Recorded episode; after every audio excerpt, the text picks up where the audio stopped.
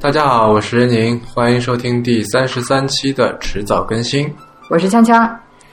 呃，那今天我们的这个节目会有两部分组成哈，一部分是我们会读一读，呃，长久以来我们都没有读的一些听众反馈啊，非常感谢这些听众给我们留言、给我们写邮件等等。啊、第二呢，我们会来呃说一说我们其实也是不是最近啊，差不多在可能一两个月前面嗯做的一件事情，就是我和锵锵两个人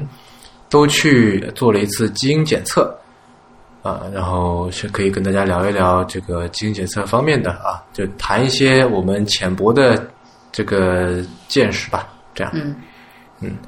然后第一条这个听众留言呢，是来自一位叫做陈雅的听众啊，然后他说他说到的是，就是因为因为我们虽然是一个科技博客嘛，但是我们呃就不是那种说报科技新闻呐、或者说只做可能普遍意义上的那种什么科技新闻等等那些那些简言之就是不是干货型的科技博客，夹杂很多可以说吃货，也可以说呃人文方面的东西。嗯，对，那这这陈雅他就说，他说如果做一期全球概览的介绍也很棒，他说呃硅谷就很人文，然后他说相比而言，国内创投的人文关怀还比较少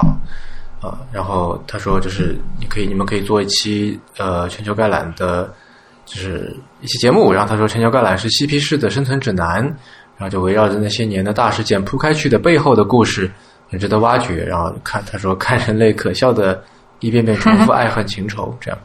啊。那全球概览就是 Whole Earth Catalog，嗯、这本书或者是这本杂志，我其实一直都很想谈，嗯但是一直都没有找到一个很怎么说呢，很合适的机会。嗯啊，你知道，就是我们的绍兴分公司的墙上还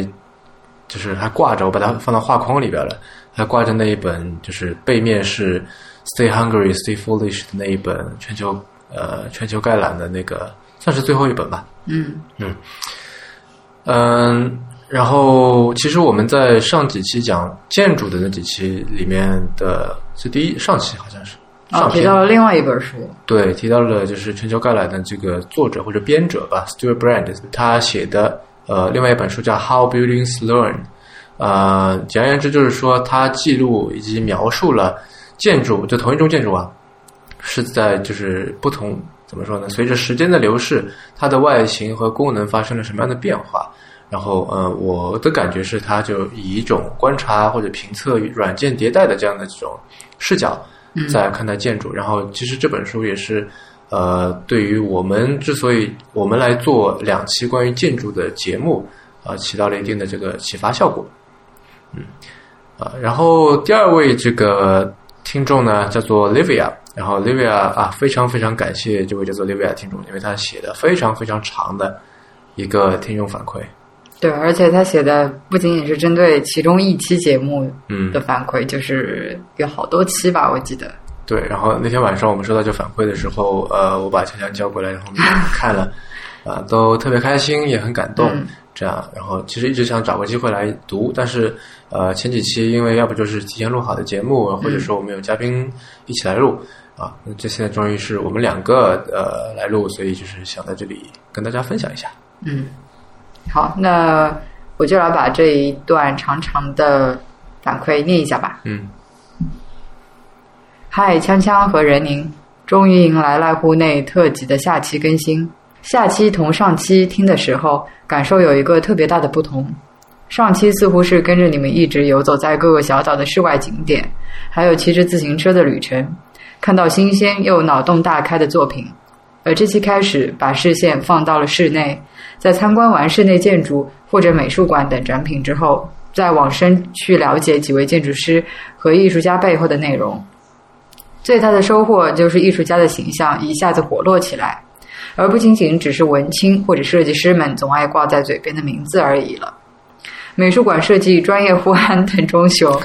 捡破烂儿的大竹生朗，艺术家和科学思维的结合体山本博司，以及无法免俗要聊到的草间弥生。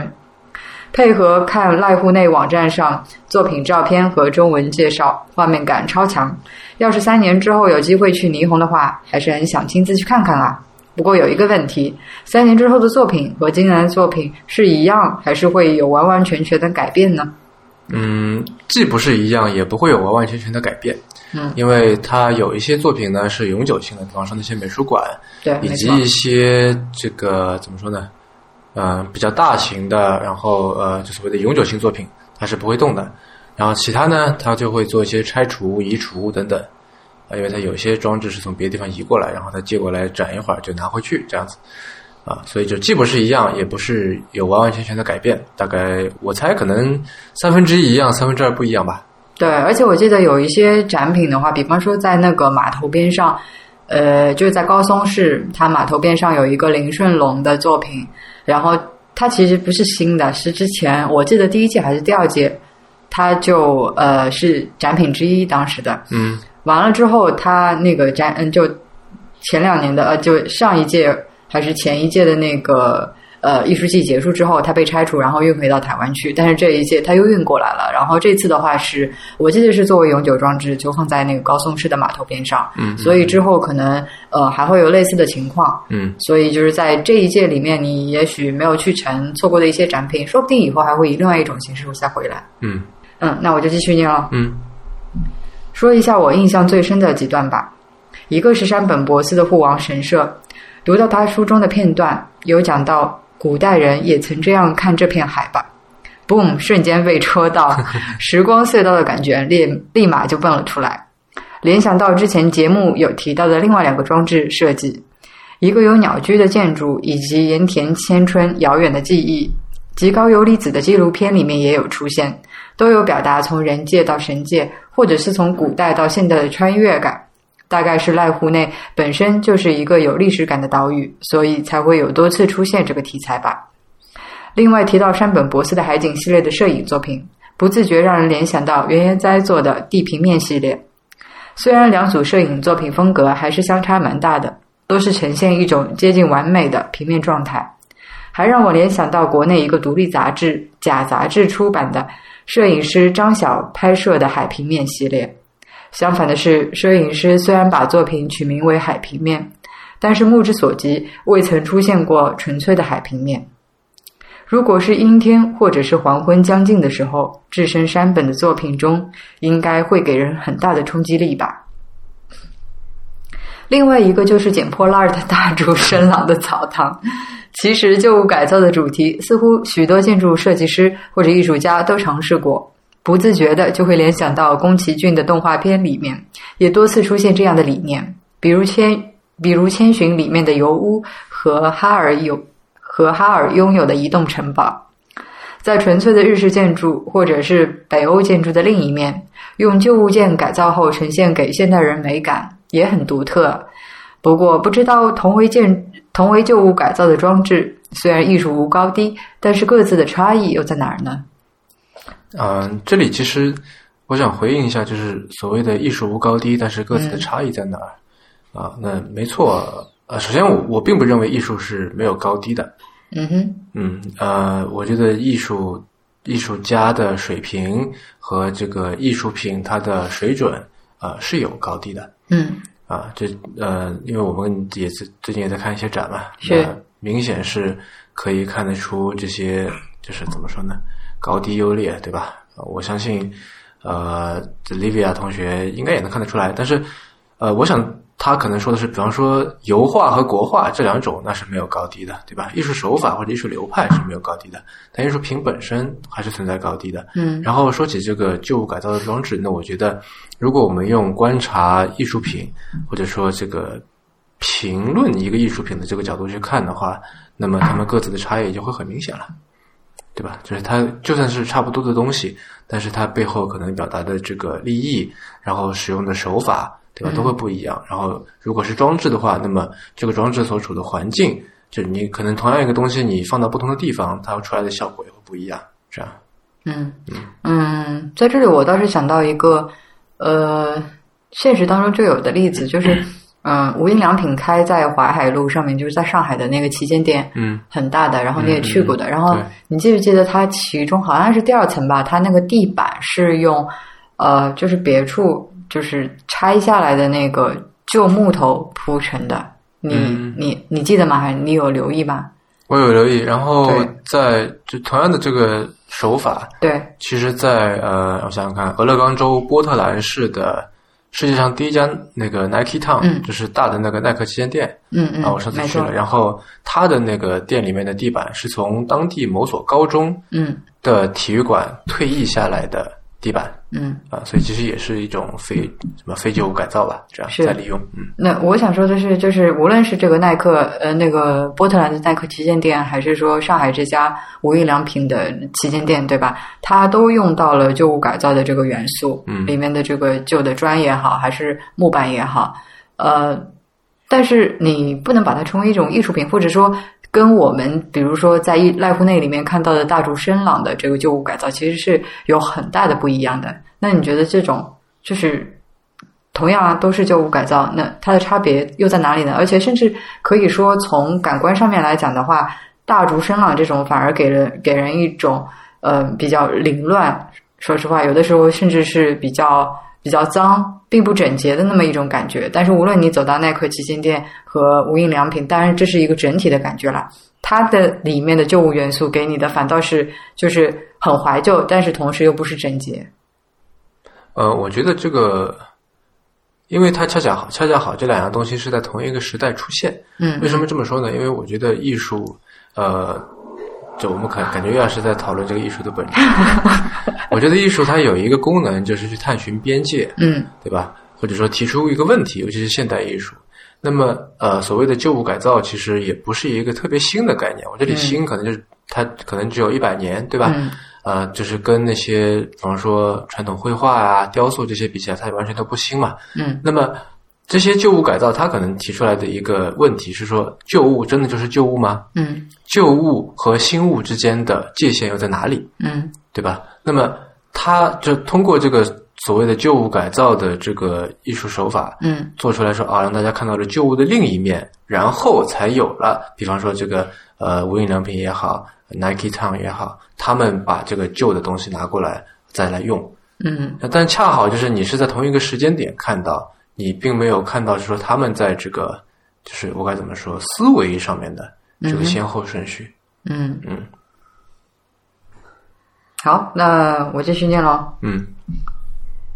虽然你们一直标榜说这是一档泛科技主题的播客，但是在内容的尾声讨论到关于艺术的定义，个人认为并不算跑题呀。 港真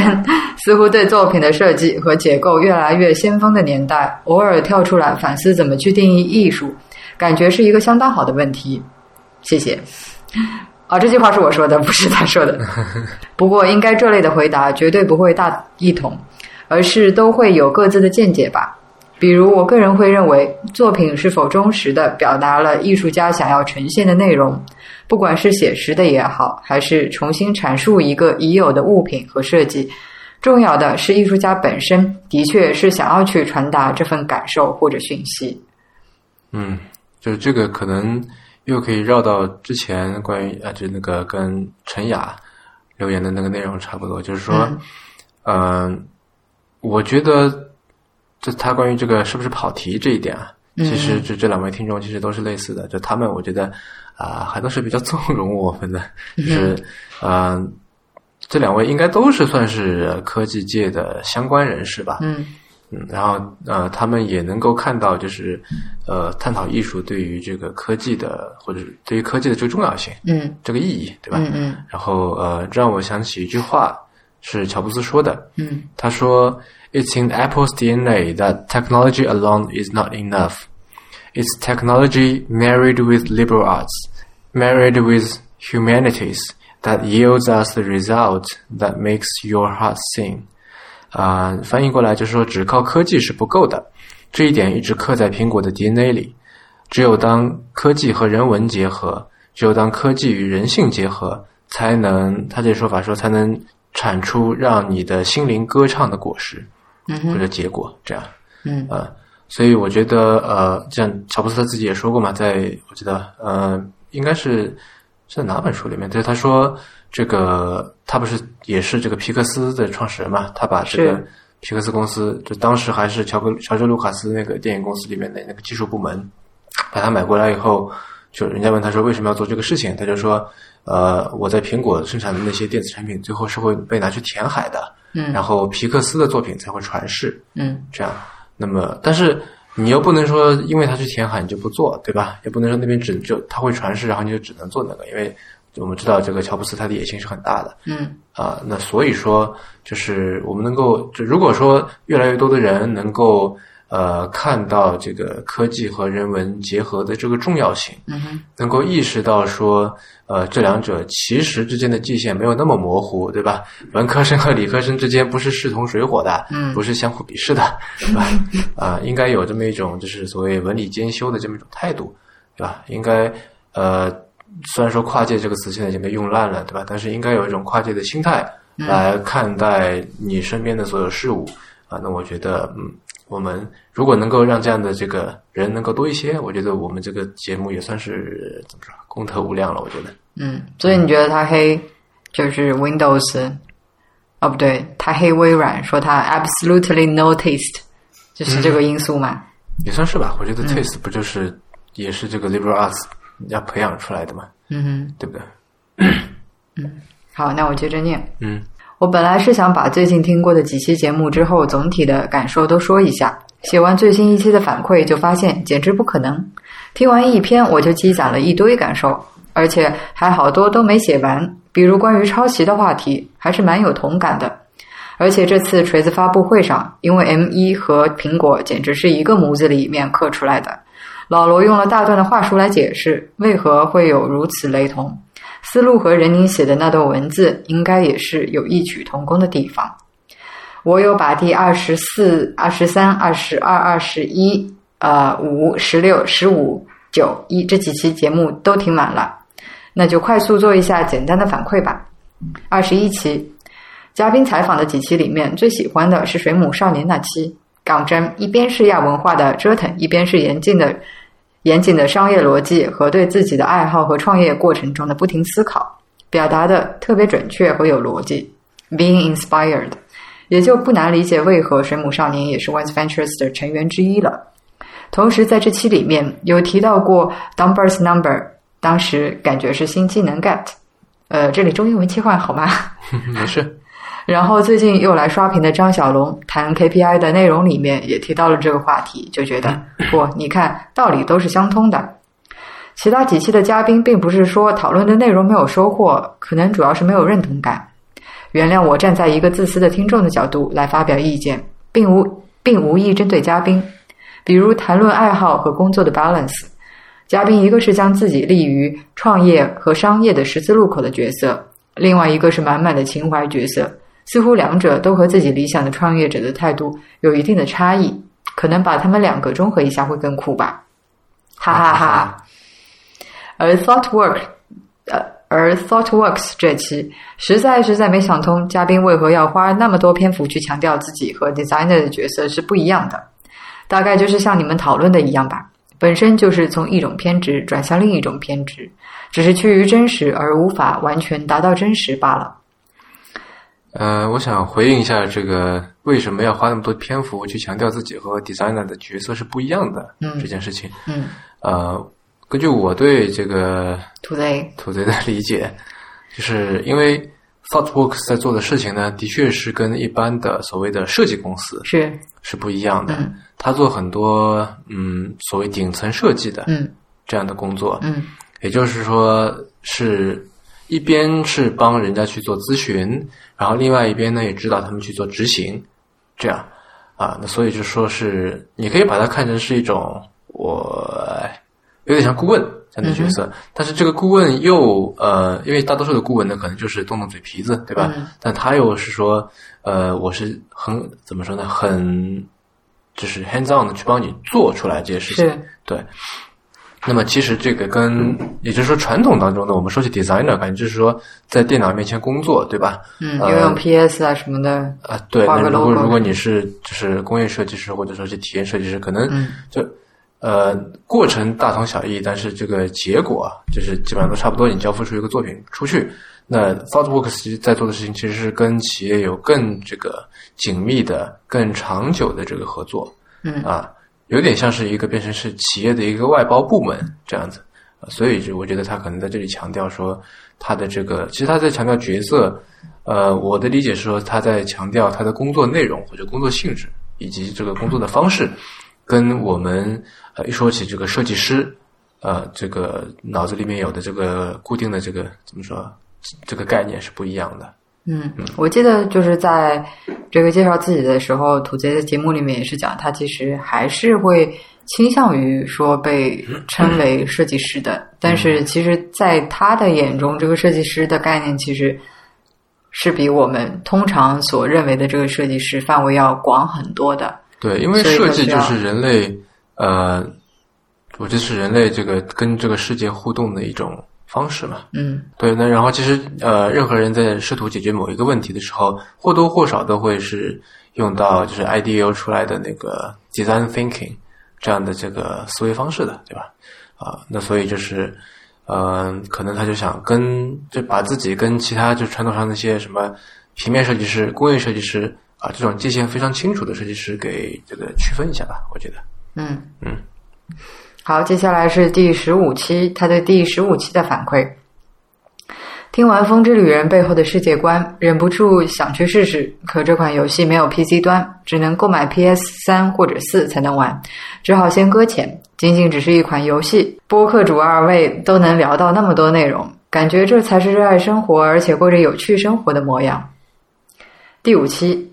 机械姬是一段仅次于 NASA 对话的非正式的谈话内容。NASA 那段锵锵有被逗乐到不行，然后这段里面因为讨论到 AI 和如何界定人类、精神等等这些话题，感觉谈话都要终止了。不过好在人宁把话题继续， 锲而不舍地扳正了过来。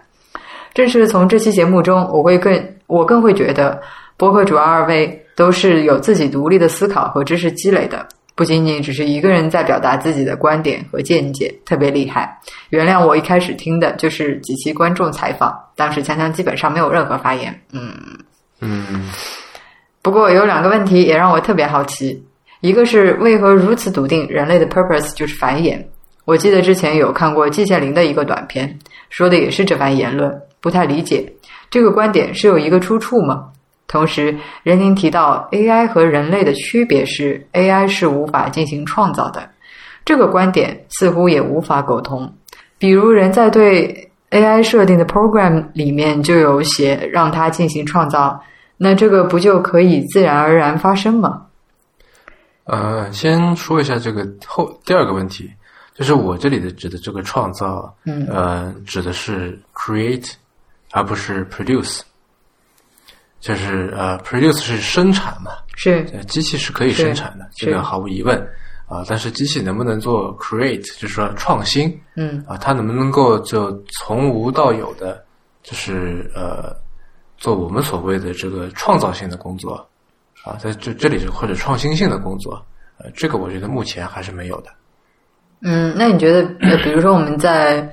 上一期里面不是刚刚换了片头曲嘛？嗯感谢那个侯晨中的嗯帮助，然后，嗯、然后我们用的曲子是第一首这个计算机辅助编曲的，嗯对吧？嗯，那你觉得像这种算不算创造？我觉得它还是个 produce，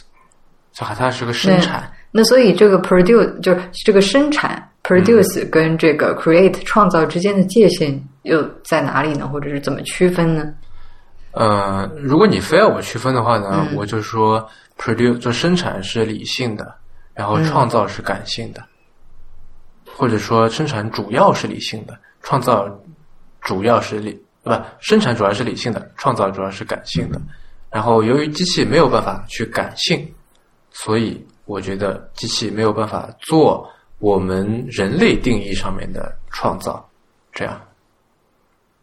那所以什么是感性，什么是理性？就是感情啊。我打个比方，嗯机器是没有办法感觉到冷的，嗯对吧？嗯然后我们人是没有办法感觉到气温的。嗯我说气温就是你不知道现在是二十二点五度，比方说，是是对吧？机器可以知道现在是二十二点五度，但是它不知道感觉到冷，嗯或者两点五度冷一点，对吧？嗯你会觉得冷，但你不知道现在几度。机器知道现在几度，但它不会觉得冷。啊这个就是我说的理性和感性。那或者说，那比方说机器，我给它装上传感器，它也是能够体会到、感觉到冷热的呀？虽然他说他有传感器，但是他只能知道现在是两点五度，但是他不能感受到冷。就你知道现在是两点五度，跟你切切实实的感受到冷，这是两回事。嗯，我我理解你的意思。然后，就这样这样说吧，你怎么样才能让一个机器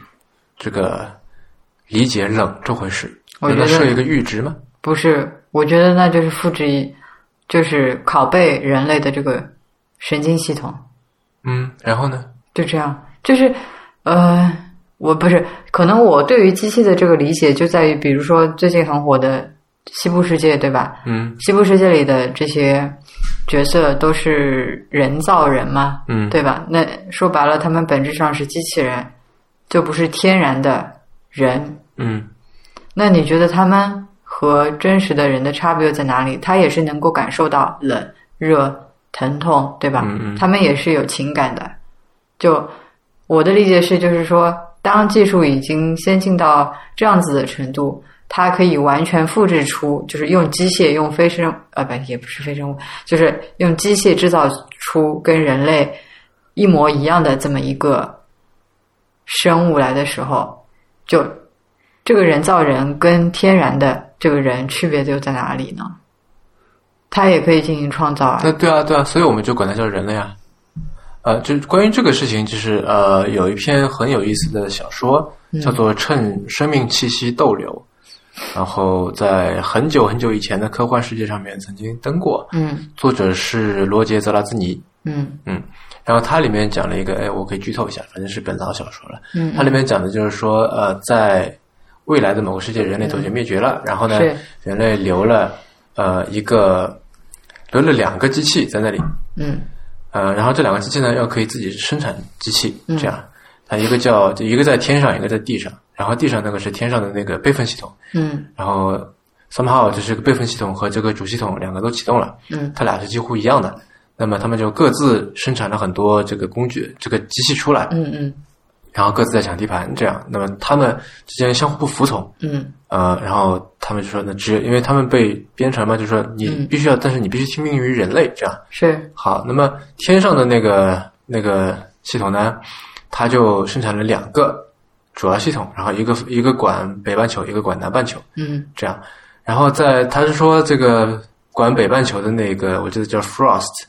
啊，在管就是在生产的过程当中呢，刚刚经历了这个太阳耀斑爆发啊，然后就出了一点小问题。然后这个 Frost 整天在琢磨到底什么是人类，这样，嗯然后他通过很多办法，就是呃，来探索到底什么是人类。他看了很多这个人类的书啊，去感知人类的行为，观察人类的这个城市等等等等。后来他借助就是在冰原上面找到的几具人类尸体嗯啊，然后通过 DNA 培养出了人类，嗯然后最后就是把自己所有的这个怎么说，把这个感知，把他的你可以说意识或者灵魂注入到那个人类体内，嗯这样，然后他就，然后呢，在这个时候，呃，所有的这个识别的机器嗯都将它识别为是人嗯啊，然后，呃，他又把这个之前管北半南半球的那个机器，就是也给他做了一个什么，做了一个身子，这样，嗯所以他们俩一男一女，就像是亚当和夏娃，啊对，那么我想，这这个小说特别好看，大家嗯可以去看一看。我们回头如果找得到找到的话，也可以放在这个。这是多？久之前的了？反正很久以前了。那你怎么还记得那么清楚？然后呃，我在想的是，就是你管这个这对儿亚当和夏娃到底叫机器呢，还叫人呢？很难讲吧？对不对嗯是啊，那是虽然说这个是这个。它怎么说呢？作为科幻小说，它有很多幻想的成分，对吧？但这嗯个事情到底可不可行，嗯嗯能不能做得到，那是另一回事啊。那至少说，如果有这么个东西，它到底算是人还是不是人？那么在机器的眼里，它绝对就是人；那么在人的眼里，它一定也是人吗？未必吧，是不是？是啊，那这就是我说的，就是呃，因为他是想要感受到人的感受，他想要去，他一开始并不想是，并不是想要去成为人，嗯而是想说，呃，能不能够，这他一开始是怀着好奇心去的，嗯嗯对吧？那也许哈，我觉得就像那个《攻壳机动队》里面说的，可能好奇心就是区分这个生产和创造的一个很重要的因素吧。如果你我刚才之前说的这个理性和感性，你觉得还不够充分的话，嗯嗯，好奇心我比较认同一些。嗯嗯嗯，嗯，anyway，在听过这么多期之后，忍不住要问二位，在繁忙的投资工作工作中，而且感觉应该是和科技商业比较紧密关联，如何能保持与艺术文学的不间不间断，甚至是不断扩充和深入接触，不会因为工作的缘故而少了读书、看电影、打游戏和听音乐的时间吗？又如何能持续做那么多的内容输出，包括专栏、播客和翻译内容？创业节奏如北上广，人人都在被掏空，哪儿还有人更新自己的艺术知识？人人都去读《创业维艰》了，期待听到分享。那你要不分享一下？嗯，我我的确是因为工作的缘故而少了读书、看电影、打游戏和听音乐的时间。呃，但，PS 是买回来都是机会的。呃，对，呃因为就是没什么，就是没什么对手嘛，对吧？你又你又不怎么打游戏，然后一个人打游戏，我觉得没意思啊、但话又说回来了，这的确会就是因为工作忙而少了这方面的时间。嗯嗯、但是我觉得就鲁迅那句话嘛，对吧？这个时间机器总会是有的，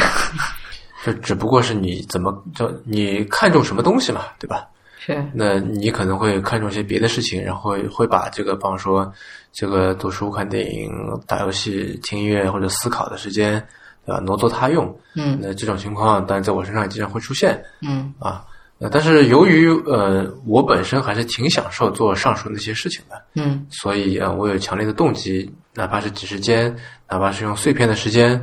啊，就像那个欧阳修不是什么马上、枕上、侧上嘛，对吧？嗯用这些时间来做一些相关的事情嗯啊。然后，另外还有一点是我，就像我之前说的，我一直坚信这个事情跟我现在在所所做的这个呃科技或者创投相关的这个工作其实是密不可分的。嗯我也的确从这个呃，无论是做博客也好，写文章、翻译等等这些方面，都获得了非常多的收益。嗯啊，所以哪怕从功利的角度来讲，我觉得这个事情也是对工作有好处的。换句话说，也是可以被看作是我工作的一部分。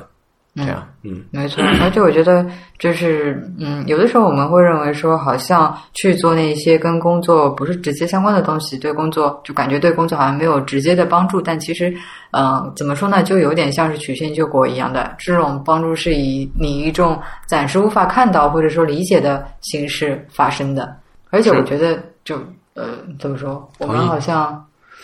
嗯。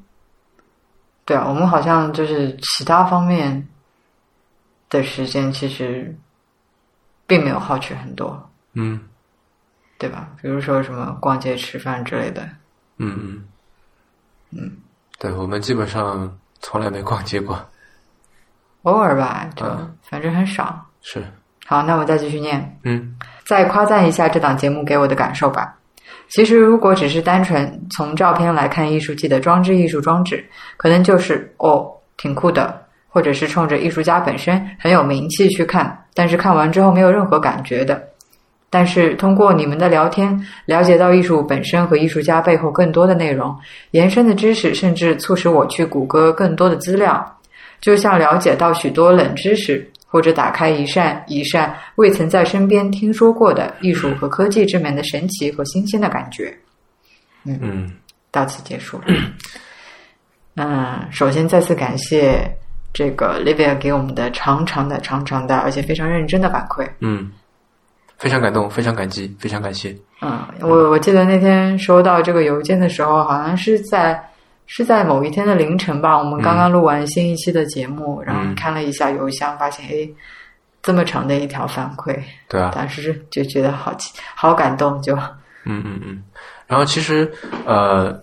说实话，我们会来做这档播客，也是因为我听了 IPN 旗下的一些呃，无论是这个呃现在已经没有的 IT IT 公论啊，现在叫一天世界，嗯还是说他旗下的一些别的节目，嗯，选美，对对对，我都有一种就是像 Livia 所描述的，她听了我们节目的这种感觉，是的就是打开了一扇又一扇这个以前不知道的门，是这样对吧？一下子觉得说啊，还有这么多有趣的东西可以去探索，是然后啊你会花很多时间去琢磨去看啊，所以我是非常感谢 IPN 的在这、这个上面。然后呃，它也是呃怎么说呢，促使我们或者说激励我们、启发我们来做迟早更新的一个很大的动力。嗯这哼，样，然后他们的节目现在我们也有还在听，呃，然后其实 Livia 说到，就是我们的节目给他了一种 IPN 节目给我的感受，其实我感到非常非常的开心嗯啊、我觉得就这可能是一个人能够通过收听播客所带来的最大的收获，我觉得啊、所以超开心，超级开心。好的，那我们就进入今天的第二个话题吧。嗯，嗯，是关于那个基因检测的。好的，哎，呃，说起基因检测，我可以再绕到之前稍微绕一下之前的一个话题。这个呃，李维亚不是问说为什么如此笃定人类的 purpose 就是繁衍吗？嗯对吧？那就是因为我们的 DNA 里面就是这么写的呀，或者说所有生物的 DNA DNA 里面都是这么写的嘛，是，对吧？呃，但就可能就不是说 purpose 是繁衍，而是说基因它给我们规定的一个目的是繁衍这样的。有的人也做一些反基因的事情，比如说自杀啊或者怎么样，对吧？对，比如说丁克，啊，对，但是这是这是需要你去做一些努力的嘛，对吧？或嗯者说是呃，不是一个普遍状况，嗯，对吧？那就普遍来说，呃，人类的 purpose 或者人类作为一种生物的 purpose 就是繁衍，嗯，这样对吧？当然人有社会属性，那这个我们在这里就不提了。啊，那么然后关于第二趴就是刚才说到的这个基因，对嗯吧？哎，刚才其实也说到这个苹果的 DNA，对吧？哼，对，对，那我们就是第二期呢，我在我记得好像两个月以前吧，我跟强强各自做了一次基因检测。当时的话是在呃，是看到有朋友在那边推荐这个基因检测包，觉得还蛮有意思的，然后就买来测了一下。要不对，嗯、你先介绍一下，大概介绍一下基因检测是什么吧？行，呃，基基因，首先可能要说，呃，基因是什么不用说了哈，基因检测是什么 呢？这个大，我相信大家应该还是知 道的。呃，我想借就是借一个该怎么说，借一个小案例来说哈，嗯美国有一家挺有名的做一家做基因技术的公司叫 Twenty Three and Me。嗯就是为什么叫叫二十三和和我？我对，为什么叫二十三呢？因为人类的碱基对一共二十三对，这样、嗯啊，然后就二十三和我嘛，就是基因和我，对吧？。对，然后他在这个前段时间发了一篇论文，嗯这个论文呢是就是验证了人类某个基因位点嗯跟这个人是不是喜欢吃香菜嗯或者对香菜的接受度的关系嗯的这么一篇论文。然后他发现了一个位点，这样。嗯啊，也就是说，这个因为有不是我们日常会碰到是有的人很喜欢吃香菜，对吧？嗯吃个面对什么对对对大把大把的往上放，对有的人就是特别讨厌吃香菜，对吧？嗯就是这个，我们无论是这个美团还是饿了么，上面都会备注里面有一个可以给你打勾的地方，就是不要香菜， 对吧？跟什么不要葱、不要辣什么都放在一块儿。嗯哼那么这个就是对于美国人，他因为他是找了美国人来做研究嘛，就是嗯美国公司。那么对于美国人而言呢，这个呃基因组就是某一个检测位点上面，就是它的怎么说呢？这个表达的特性跟这个人是在日常生活中是否喜欢吃香菜是密切相关的。嗯那么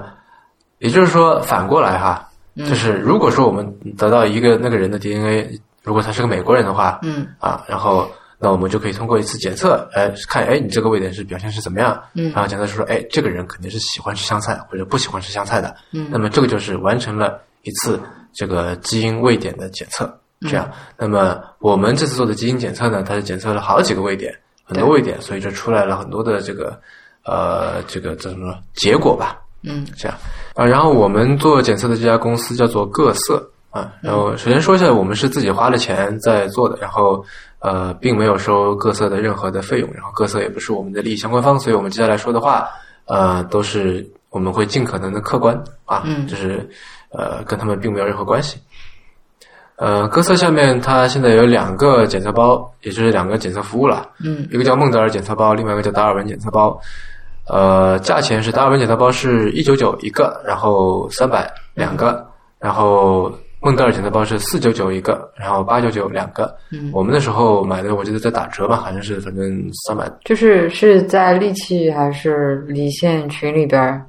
大家在推荐什么的，嗯，反正都是然后那是哦正好一个是搞在打活动折，二个是有一个优惠码，然后打进去，反正比现在这个价钱会便宜一点点，这样可能人均三百多吧。嗯那我们是买了这个孟德尔检测包，因为孟德尔检测包，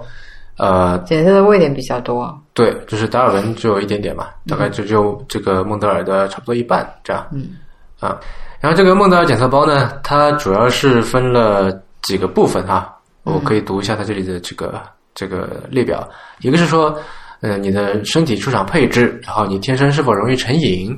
呃你的这个学习和工作表现是否出色，情绪状态与他人相处是否融洽，还有有哪些天生的性格特点，这样，啊，那么这个收怎么说呢？呃，检测的过程嗯，其实当时我就觉得还蛮新鲜的。呃，我们可以来说说这个所谓的基因检测或者说 DNA 检测到底是一个什么样的体验啊？嗯首先呢，你在网上买它这个就是付了付了钱，然后呢，它会给你寄一个邮邮包过来，嗯里面会有这个基因采样盒，然后还有会有一些标签啊，然后还有一个就是取样的一个式子啊。那么你所要做的呢，就是说你先这个漱口，然后呢拿那个式子去在你的这个口腔，其实就是一个棉签，啊，它不是一个这个普普通的通的棉棉签签来吗，对对对、哦，对，啊，它应所以它该跟普通的棉签有什么不一样？我感觉它的这个摩擦力特别的强，呃，没错。然后它还就是在那个检测的这个提醒里面叫你，就是努力的，就是蹭那个口腔嘛，嗯，就是用力的蹭，然后再来回多蹭几下。对对对，但是它看上去就是一个普通的棉签。那它反正是应该可能材质或者工艺不一样吧，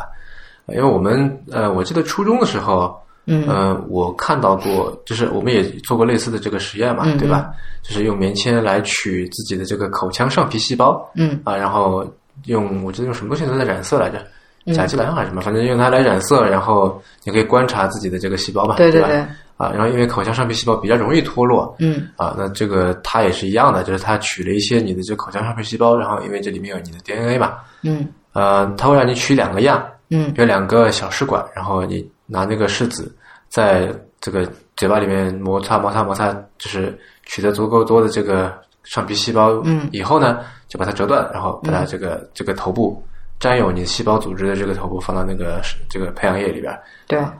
然后你就给它寄回去，基本上就这么回事啊。那么它会首先要质量检测，就是收到以后，先看看你这个样品，就你这个采样过不过关啊，然后再要做检测分析。这两个事情基本上各十天嗯啊，然后你会收到短信或者邮件的通知。对，反正差不多呃，差不多，我记得整个流程的话是一个月。对，差不多嗯啊。然后你可以在这个呃公众号啊，或者说在这个它的网站上面登录以后，就可以看到你的结果嗯。啊。所以你当时这个结果出来的时候，有没有觉得，呃，比较准？就是跟你平时的这些性格表现啊，然后一些喜好什么的。嗯，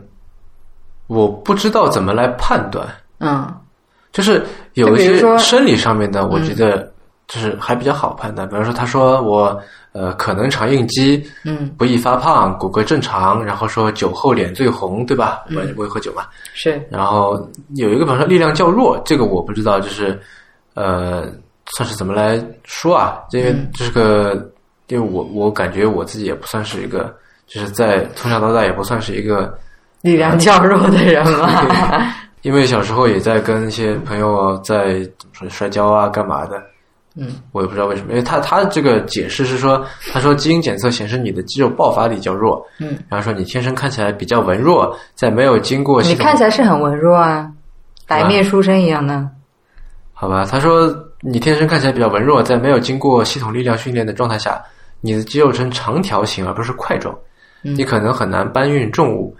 啊，你不容易找到突然发力的感觉，肌肉需要预热一阵子才能够达到最佳状态。你不太擅长百米冲刺、跳高、跳远和举重等需要短时间爆发力的运动。嗯，所以你觉得这个跟你的情况不太符合吗？嗯呃，我的确不太擅长百米冲刺，但是我跳远成绩一直挺好的，嗯，就立定跳远。哎，不过我注意到它这个基因检测结果后面其实都有呃写清楚说，比如说这项表现先天的因素占多少，百分之多少，然后后天的因素占百分之多少。然后我记得当时我我看的时候，大多数的这个表现其实先天的因素都不超过百分之五十，也就是说。很多其，比如说你跳远比较好吧，很有可能是你在小的时候，呃，就是这方面练习比较多，因为你本身也比较喜欢体育嘛，嗯，但是我并没有所以练习啊，所以就可能就，当然了这只是其中一个例子，对嗯吧嗯？就比方说其他方面，在作息方面啊，或者其他的一些事情，也许后天的一些习惯，就对是说掩盖了这个先天的因素。嗯，这个有可能的。嗯，呃，然后还有比方说这个咖啡敏感、耐力中等、嗯乳糖不耐，乳糖不耐我觉得肯定是的。对，它嗯这里面其实有好多呃，好多这个情况是怎么说呢？就跟人种是比较符合的吧。比方嗯说这个东亚人种的话，大多数是对酒精有一定程度过敏，喝对酒，还有比方说容像易脸体味红啊轻啊、干耳朵对对对这对，些，干耳朵、体味嗯轻，对对对，还有乳糖不耐、咖啡过敏，啊嗯嗯这些的话，就比方说我们两个测出来都是落在百分之九十的这个类别里面，对吧？嗯。但是呢，有一项我的基因非常的珍惜，什么叫只有嗯珍惜百？分之零点二七的人有我的基因。所以你什么？你很引以为傲吗？对啊，就是感觉是，物以稀为贵是吧？你是珍珍惜动物，嗯，就感觉还蛮屌的，就是有一个大家都没有的基因这样子，嗯限量版的。但是是好的还是坏的呢？嗯，基因哪有什么好坏啊，就是一个特色嘛，对吧？啊，或者说这项特色是好还是坏呢？我觉得也没有好坏，这样的特色是不是你想要的？ 呃，这个基因叫做长睡不 醒。所以，所以你就是传说中有嗜睡症的人。什么叫嗜睡症？嗜睡症是种病，好吧？这这这又不是病对。啊，长睡不醒还不叫病吗？就正常人睡眠七八小时啊，然后长睡不醒就一天睡十二个小时，还昏昏沉沉的。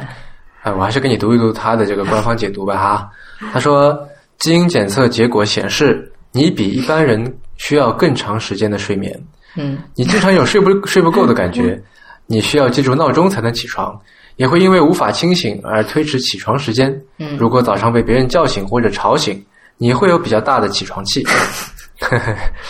你白天经常打盹，这可以帮你对抗困倦感，恢复精力，你更容易有午睡的习惯。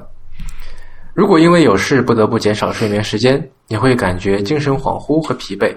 熬夜甚至通宵后，你的不适感会非常严重，需要更多的休息才能恢复。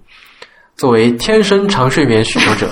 为了身心健康，请保证每天不少于七到八小时的睡眠时间。那七到八小时还是一个比较正常的睡眠时间啊。嗯，对啊，嗯，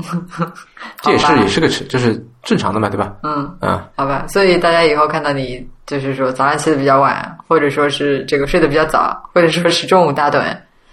的时候，就不要去，不要去说你是吗？嗯，对啊，就是我也没办法，对吧？嗯啊，然后他这下面还有一小段解释哈，说这个睡眠时间和基因有什么关系？他说睡眠时长的遗传率在百分之三十左右，嗯生活环境对人的睡眠时间也影响较大。位于 ABCC 九基因上的很长一段，这个我就不读了，反正就什么什么什么位点对嗯一个人所需的睡眠时间有比较大的影响。这一位点为 A 型的个体要比为 G 型的个体平均多睡三十分钟。嗯动物研究也发现，消除 ABCC 九基因的果蝇要比正常果蝇少睡三个小时。嗯，果蝇也要睡觉的嘛？之前还不知道啊，那当然了三个小时啊，啊、你以为呢？嗯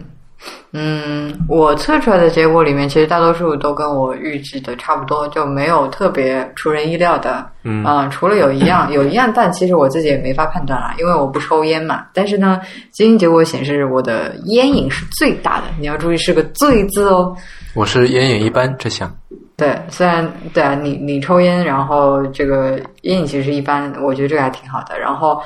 他这边烟瘾最大的人的话，在他的这个各色用户里面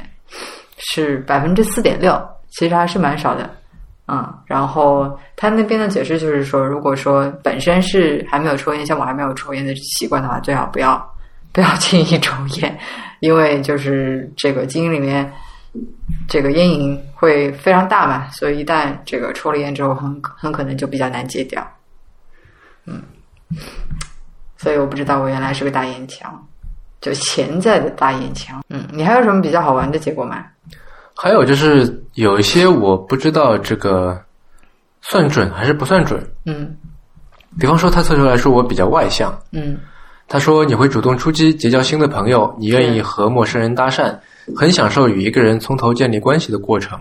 你喜欢热闹人多的聚会，很容易成为聚会中人群的焦点，你甚至有点自来熟。嗯，需要专注的思需需要专注思考的工作会让你有点坐不住。你更喜欢从事跟人打交道的工作，和人交谈能增加你的幸福感。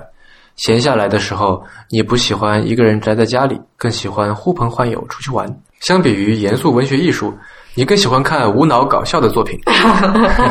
在电影院里看一场欢乐轻松的喜剧片或者画面酷炫的动作片，会让你恢复精力。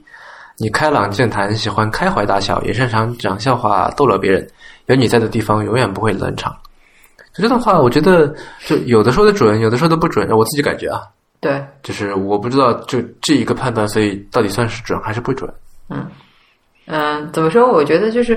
嗯，它这个东西的话，也是一个普适性的，嗯所以你不能说它跟你就是非常的契合，对吧？那的非常契合，我觉得是属于这种，比方说像烟瘾，比方说吃不吃香菜，对吧？因为它这个怎么说呢？这个范围其实是比较狭窄的，但是是涉及到嗯、呃性格啊，然后作息的话，因为跟后天环境的影响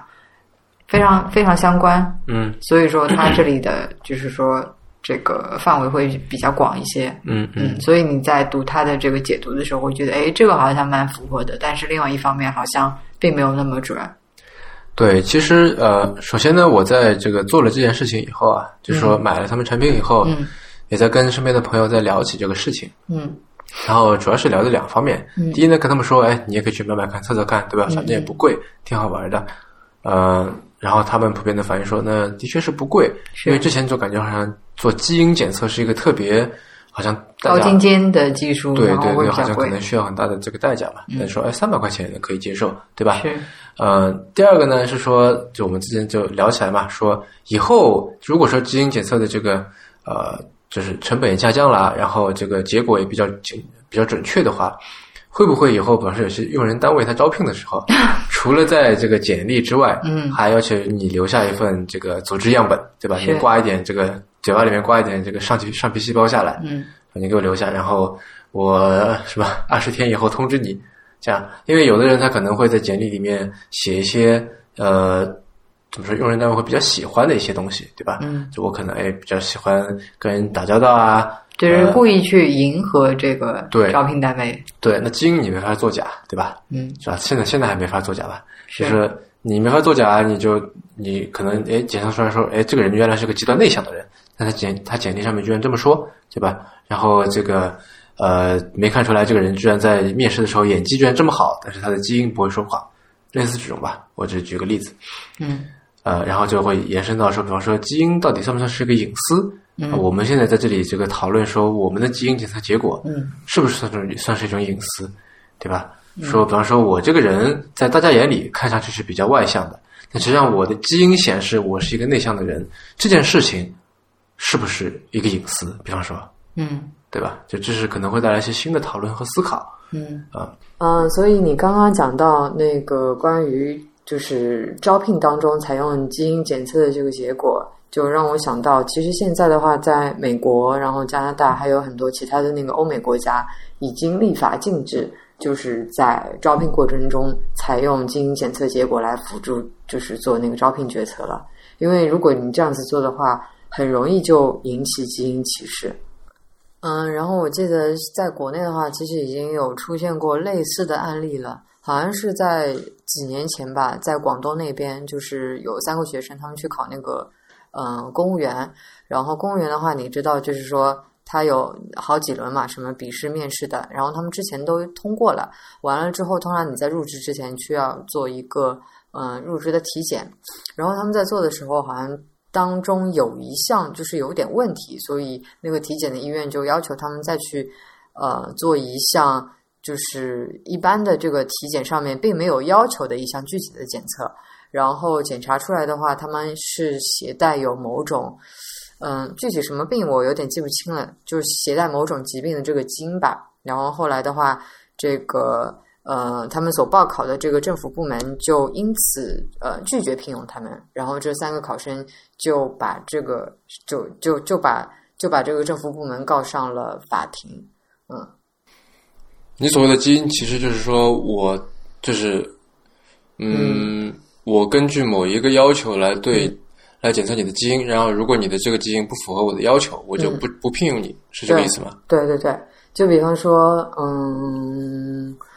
呃就比方说你可能携带有某一种遗传病的这个基因，对吧？嗯那一旦你发病的话，就是可能会影响你的工作表现。嗯那公司的话肯定是不希望这种情况发生的，他尽量希望就是说自己招聘的员工是呃健康的，而且能够胜任这份工作的。嗯，那所以如果说这个基因检测呃能够实现，对吧？他可以利用这些检测结果的话，那他肯定是希望说从各方面来讲，不仅仅是就是啊、呃比如说呃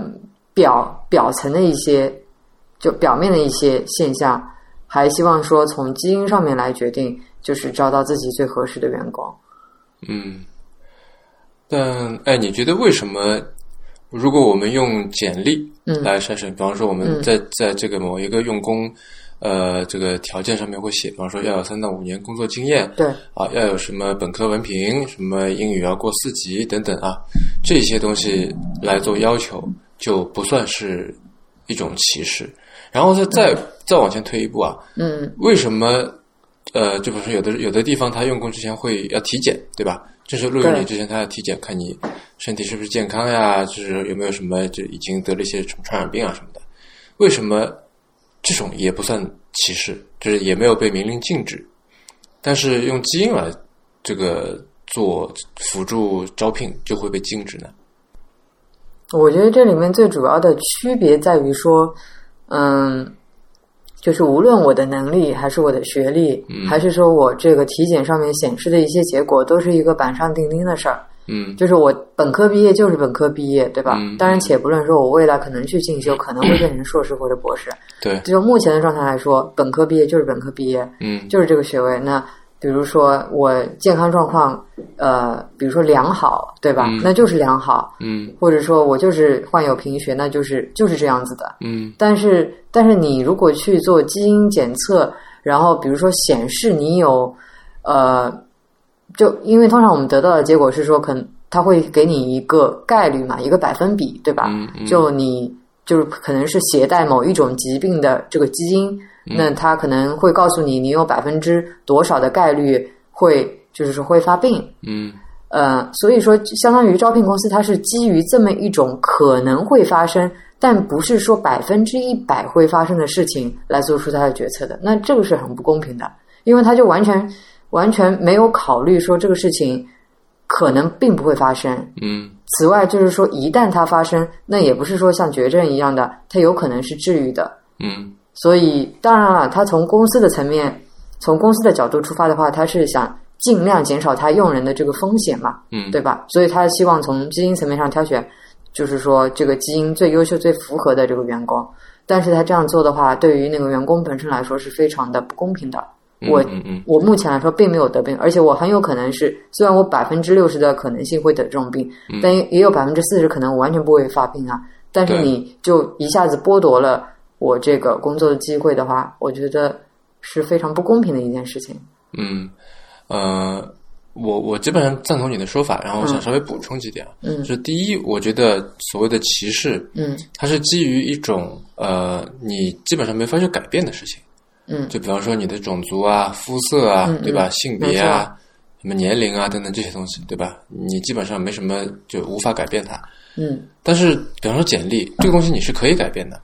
就如果说呃，你现在的面试，然后面试下来说，面试官跟你说，哎，我觉得你的学历可能还是不太够，对吧？你 在这方面的这个工作经验还不太够，嗯这事情你是可以去改变的，你可以去考一个，你可以去深造，对吧？呃，你可以去考个什么证啊、呃或者说你可以到跑到别的公司，或者说自己去做些什么事情，积累一定的工作经验，然后再回来。那那个时候的你就已经符合了，就是现在的面试官的这个要求了。嗯对吧？这是第一点，就是我觉得其实是就呃是基于这些怎么说呢，就是算是无法改变的事情的。第二点，我觉得歧视是基于成见的，嗯就我们随便说啊，就呃一些典型的成见，比方说呃女性不擅长这个怎么逻辑思维，对，不擅长，比如说计算机、数学、物理编程什么的对这对些啊这方面对的工作，啊，比方说什么呃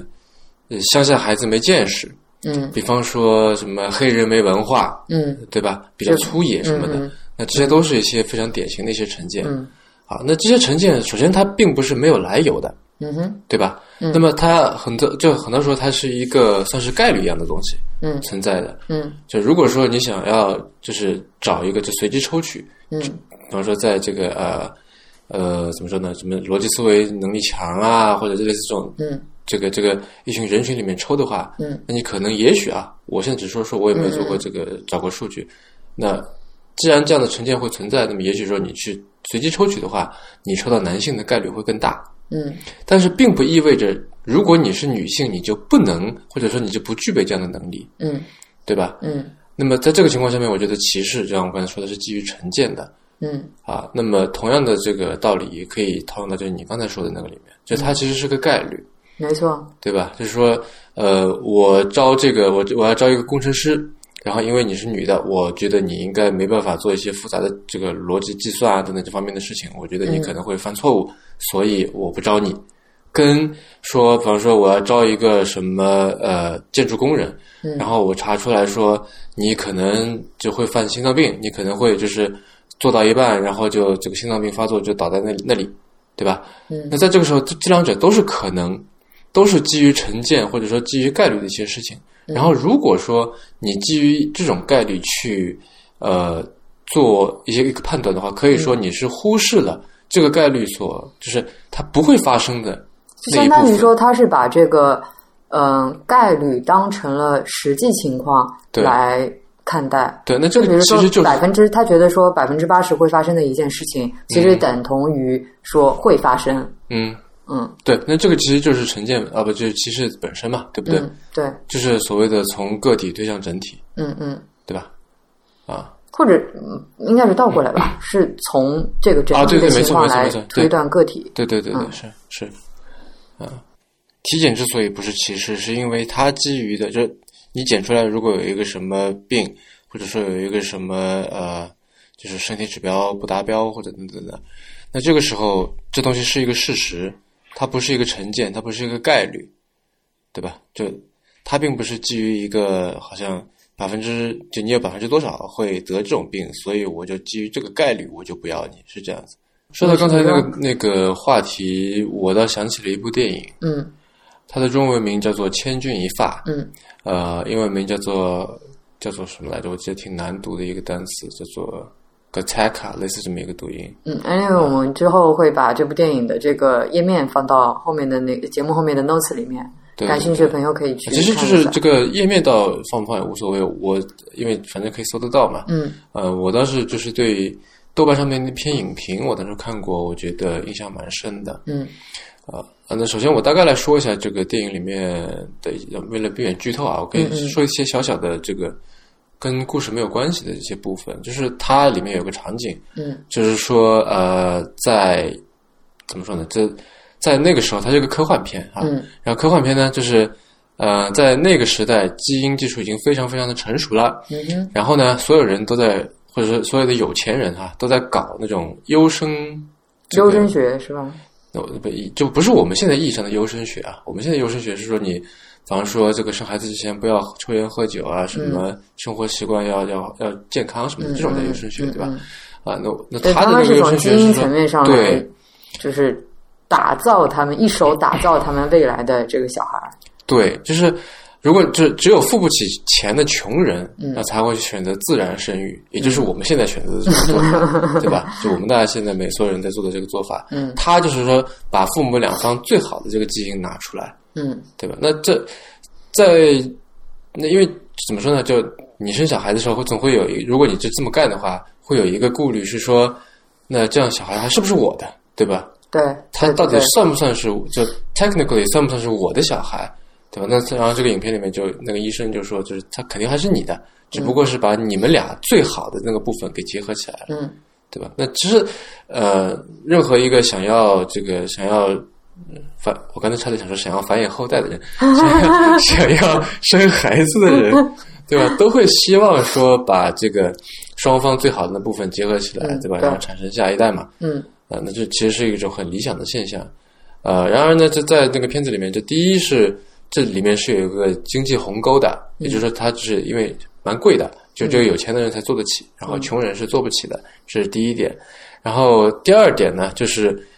呃，自然生育出来的人就被歧视了，嗯，就因为为他们就是基因上面，大家觉得他是比有缺陷的，就对没有天生没有那么优秀。对，嗯，呃，那当然这个也是一种，就是因为它是歧视嘛，所以它是一种是成见，对吧是？那如就我们就如果说比方自然生育，那也有一定的概率说可以生出，就是这个就是怎么说呢？就它那里面的这个优生学培养出来的这样的，就是经过修改的、经过优化配比的嗯这样的基因的这个婴儿，对吧？但是由于这概率很低，然后就自然生育的这批人，他多半是携带有一些就或多或少的一些小缺陷的。嗯，啊，那么这所以就他们在那个社会里面就被那些怎么说，就是优生学改造出来的那些人歧视，嗯嗯嗯啊，然后还有一个比较有意思的一点啊，就是呃，我现在可以把这个这个影评发给你，你可以看一看嗯啊，就是在这里面有一点是他讲了一个小故事，嗯是说，因为这个这个这个电影是索尼公司出的，然后他在这个上映之前，他找了一群这个科学家，嗯找了一群生物学家来看。然后在这个影片的结尾呢，他出现了爱因斯坦、林肯和还有一个就是美国很运很著名的一个女运动员的一个照片。嗯然后下面有个字幕说， 就如果说这个片子里面的这些东西成为事实的话，那么就这些人都不会出生，嗯因为他们就分别带有一些这个先天的缺缺陷。嗯，像爱因斯坦，我比如们说觉得这个就知道很有名的，他就是呃，我觉得他有这个阅读障碍嘛，嗯对吧？就类似这种，然后呃，最妙的是说他最后有一句话是嗯说，当然，另外一个绝不会诞生的人，那就是你，这样。 这个还挺讽刺的。对，呃，但是公映的时候，因为刚才说的是那个适应嘛，嗯，那公映的时候，索尼还是把那个最后的字幕和图片都给去掉这了。个争议性太大了。对，因为嗯、呃他们就据说他们会担心会冒犯到这个观众的感受，嗯，但我觉得这里还蛮有意思的，就是你觉你是得说为最后什一句话么？吗？呃，不，我就我的意思是，你觉得为什么索尼公司会担心出来这些字幕和图片会冒犯到，就会让观众感觉被冒犯呢？因为其实这句话还就是不能说挑衅意味吧，就是嗯，其实还蛮讽刺的，或者说也挺挺辛辣的。就其实意思很明白嘛，就是说，嗯、在座各位观众，你们都是 就是按照就这个电影当时那种呃电影里面的那个那个那个情况，对吧？嗯嗯在那个语境下面的话，就是按照那种的评判标准来说，那在场的各位观众其实都是先天基因有缺陷，倒不是说有缺陷吧，应该是说在场观众可能百分反之正不九是十最九优的，对吧？对，百分之九十九的人应该都不能划为优秀那一列，嗯就是你们天呃先天就多多少少呃某一些方面会有一些缺陷。嗯那所以如果说我们现在是生活在电影当中那个社会下的话，很有可能有极大的可能你就不会出生，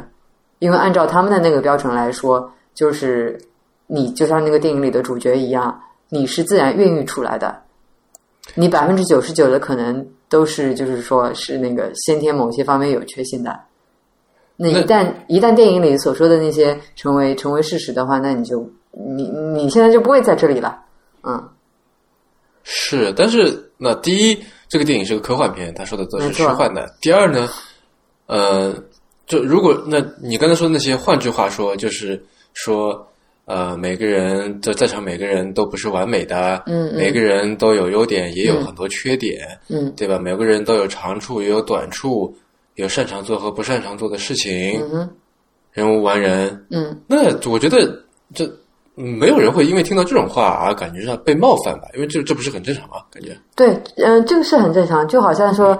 就我现在也不会说啊，我是绝顶聪明的是吧？我觉得我嗯是一个特普通的人，对吧？嗯嗯但嗯问题是，就是在那个电影的语境下面，呃，就是在那里面的社会里面，像男主角这样子自然孕育下来的，先天就是说，其实真的不能叫有缺陷，只是说基因不完美的人，嗯在那里面是被称为、被划为就是劣等人劣等人的，嗯就是你是比其他人低一级的，嗯是受鄙视、受歧视的。嗯，那你想，观众看完就他这是放在那个片尾的嘛，对吧？嗯你想观众看完这么一部电影，主角是先天基因有缺陷的，然后受歧视的，在社会当中属于底层的这么一个人，然后现在到结尾的时候，他们看到这么一行字，自然的会把自己就是，呃，跟主角相当于这个画起等号，或者说，呃，就有有一个非常强烈的共鸣，就是其实从这个意义上来说的话，他们就是片中的主角。如果电影里面的这些呃基因技术成为现实的话，他们跟主角是怎么说？是同样的命运。那也就是说，他们自己是劣等人嘛？那句话其实就是在讲说，那如果这些技术成为现实的话，在座的各位都是劣等公民。但它这个是基于一个就是虚构的语境的呀。没错，但是嗯，哪怕是这样子的话，我觉得就这句话还是还是蛮挑衅的。就是大家可以就是在普怎么说，平时我相信大多数人都会承认自己是一个普通的人，但是就你这么一句非常嗯非常明目张胆的话，然后就让大家意识到说这个。如果这种技术成为现实的话，他自己是劣等公民，我觉得还是还是挺那个什么的，还是挺挑衅的，或者说让观众至至少心里觉得不是滋味儿。嗯嗯。就我觉得但这部电影的这个整个 目的不就是在这里吗？这个这个导演拍这部电影，没错，啊不就是让你去产生这些思考吗？没错。然后我觉得这里面就是说，嗯嗯，首先我我我跟你，我我很同意你刚才说的，就是说它片尾的这个这个就是索尼的这个做法，我觉得其实挺妙的。然后我看到它最后其实并没有，就是在真正的这个公映的时候，并没有把最后一行字打上去，我觉得其实还挺遗憾的。就是如果说真的打上去的话，嗯、肯定是会引起很大的争议。哎，我突然想到一个事情，就这是不是索尼公司的一个套路？ 啊，我小阴谋论一下，就感觉他既不想在那个就是在公映的时候来得罪观众，嗯让观众有不好的感觉，啊，但是呢又不想说好像说那我这个话就隐而不就忍而不发这样子的，嗯嗯，所以他就采取了这么一种方就式，有点像话说了半句一样的。也不是话说，就是说，那我就好像他两个都做全了，对吧？嗯一方面他找人来供应，呃，这找人来看做做一场试映，然后嗯自就己是想说的也说了，对想说的也说了，并且呢，那我我相信我们现在之所以如果能能看到这个，就现在这段新闻的话，看到这个事情的话。那多少是也是出自我猜啊，出自索尼的受益，对吧？如果索尼说你们这谁都不准说出去，你们要签 NDA 什么的，那估计就是这个事情也就被按下来了。嗯对吧？那索尼说，那我我做这个事情，但是呢，我又不想说得罪绝大多数的观众，嗯对吧？那一方面我我就把它写在后面，我让全人家看了，但是我公映的时候呢又不上，嗯对吧？这感觉是一个比较微妙、比较漂亮的一种做法，就是说他既把想说的话说了，但是姿态上面呢又没有去得罪所有的观众，这种感觉。嗯哦，然后我刚刚还想说的一点就是，嗯、还是关于那最后一句话的，就是索尼这么做，他的他自己的理由是说，就是可能会冒犯到观众，是吧？那然后你我们刚才在说，为什么这么一句话会让观众心里面觉得有点不太舒服？然后我觉得这背后有一个非常有意思的地方在于说，嗯，我觉得观众或者说其实可能我包括我自己在内吧，之所以会对这句话感觉不太舒服的地方在于，其实或多或少或者说很大程度上我们都是相信，呃，基因决定论的，或者你哪怕不是百分之一百相信，当然很少人百分之一百相信，不然你就是那个有点嗯法西斯主义，对吧？哪怕你不是百分之百相信的话，嗯，我觉得你还是认为基因决定是一个很重要的东西，或者我觉得对于很多人来说，可能基因决定就基因方面的因素是远远超过后天的因素的。我觉得这可能是在很多人就是内心里面真正认为的这么一个想法，也许他们很多时候在表面上不愿意承认，然后正是基于这种想法，他们在看到那行字的时候，才会觉得心里面不舒服。因为就是觉得说，呃，你很多东西都是在先天的时候，在基因层面已经决定了，哪怕你后天再怎样努力，对吧？你都已经呃无法改变了，无法比如说扭转自己的命运云云。所以，当你看到这么一句话的时候，是觉得挑衅的，然后会觉得说是感到悲观的。嗯，但我觉得正是因为，首先我觉得这个事情是存在的，是啊，就是绝大多数人，包括你我，嗯，其实都会有那么一点是，呃，受基因决定论很大的影响，没错，对吧？呃，而且这个事情并不是现在才才有的，其实我觉得从古到今，大家都有，嗯，就不是因为有很多这个 这些童话或者说神话里面说，比方说一个王子对吧，嗯嗯流落民间，是然后就是他其实不知道他是一个类似就他的身世对吧？嗯嗯但是呢，由于他有什么皇家血统，由于怎么样对吧，然后就发生什么事情，他就跟别人就不一样。嗯那这个其实就是基因决定论，嗯对吧？就他可能跟一些什么，呃，就土孩子一起长大，嗯，但是他就越长大越漂亮，越长大越什么，类似这种东西，对吧丑？小鸭的故事，也不是丑小鸭，就是类似这种。那包括说我最近在玩的那个呃《最终幻想十五》里面，嗯其实也有类似这样的这个这个价值观存在嗯啊，就是说他们就是那个皇家的血脉是有什么特殊的，嗯啊，所以他有一些这个特殊的能力，会看到一些东西的这 种啊，然后就你会 你会很明显的看到一些东西，就一些一些一些设定，嗯嗯就因为他们是一一行四人，就是踏上旅途嘛，嗯，那么这四就一个是王子，另外是三个他的，你可以说他保随镖吧，从，嗯就是他的警卫队嘛。然后那那另外三个人就有点像是这个怎么说，就是西天取经这种感觉， 对吧？去冒险。那另外三个人其实都比他厉害，嗯，也不是都吧，就是反正各有各的特各有各的特长，但是就是战斗力啊或者什么，就就有很多地方都比他强。但是你会很明显看到，就是说这个男主角是有主角光环，主角光环一，那为什么他会有主角光环呢？那里面的这个设定就是说，因为他有这个皇家血脉，嗯因为他可以看到一些东西，然后他所以他才可以用一些武器啊什么，别人都不能用这样。啊嗯那我觉得，就无论是从我们做这个游戏就故事，还是说这个神话、童话，其实包括民间民间传说哈，那因为有很多就是都会或多或少的这个折射出这种价值观来。嗯，对，嗯，然后我又想到有一个问题，我觉得还挺有意思的，就是说，嗯，好像我们对于两种事情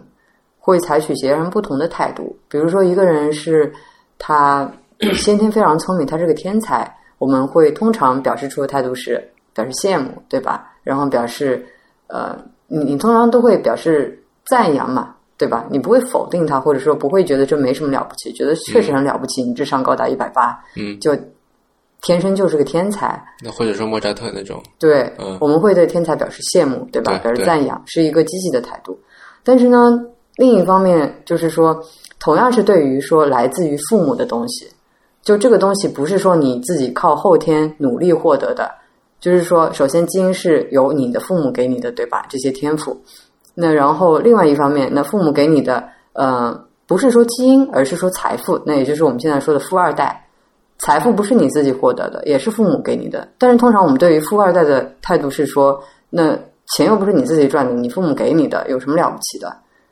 你不能说对富二代的态度是说否定的，就是消极的，但是至少不像我们对于天才，就是心里面带有的那种羡慕的，或者说是赞扬的这种感觉。啊，我觉得这这首先就稍微有点偏题了，就跟基因可能关系不大。嗯对，但呃我觉就得是因说为天才，他就这他之所以被称作天才，多半是由于他有什么天生的才能，对吧？没错这听上听上真是废话的，其实不是。他有这些才能，所以他可以做一些创造，然后这些创造呢，是你可以享受到的。嗯莫扎特写出了很漂亮的啊，很就很好听的曲子，对吧？嗯有什么人就是发明了一些什么定理，然后你现在也可以就你可以享受，你可以利用到他们的这个，就他们身为天才的这个成果是你可以分享的。但是富二代的钱你没法分享嘛，人家买个跑车你又不能开，嗯，没有，我我其实我的意思倒不是说，嗯，我们能够享受到这个天才所创造出来的一些东西，就比如说，哪怕是现在莫扎莫扎特这样子的天才，在小的时候，就是我们会表示就是非常羡慕，或者是觉得他很厉害。但是比如说，这个现在是一个富二代莫扎特，对吧？也是也是小孩儿，我们并没有觉得他很厉害。就是说，为什么会产生这么两种截然不同的态度，但其实本质上都是一样的，不是吗？就是说，你的这个天赋，你的这个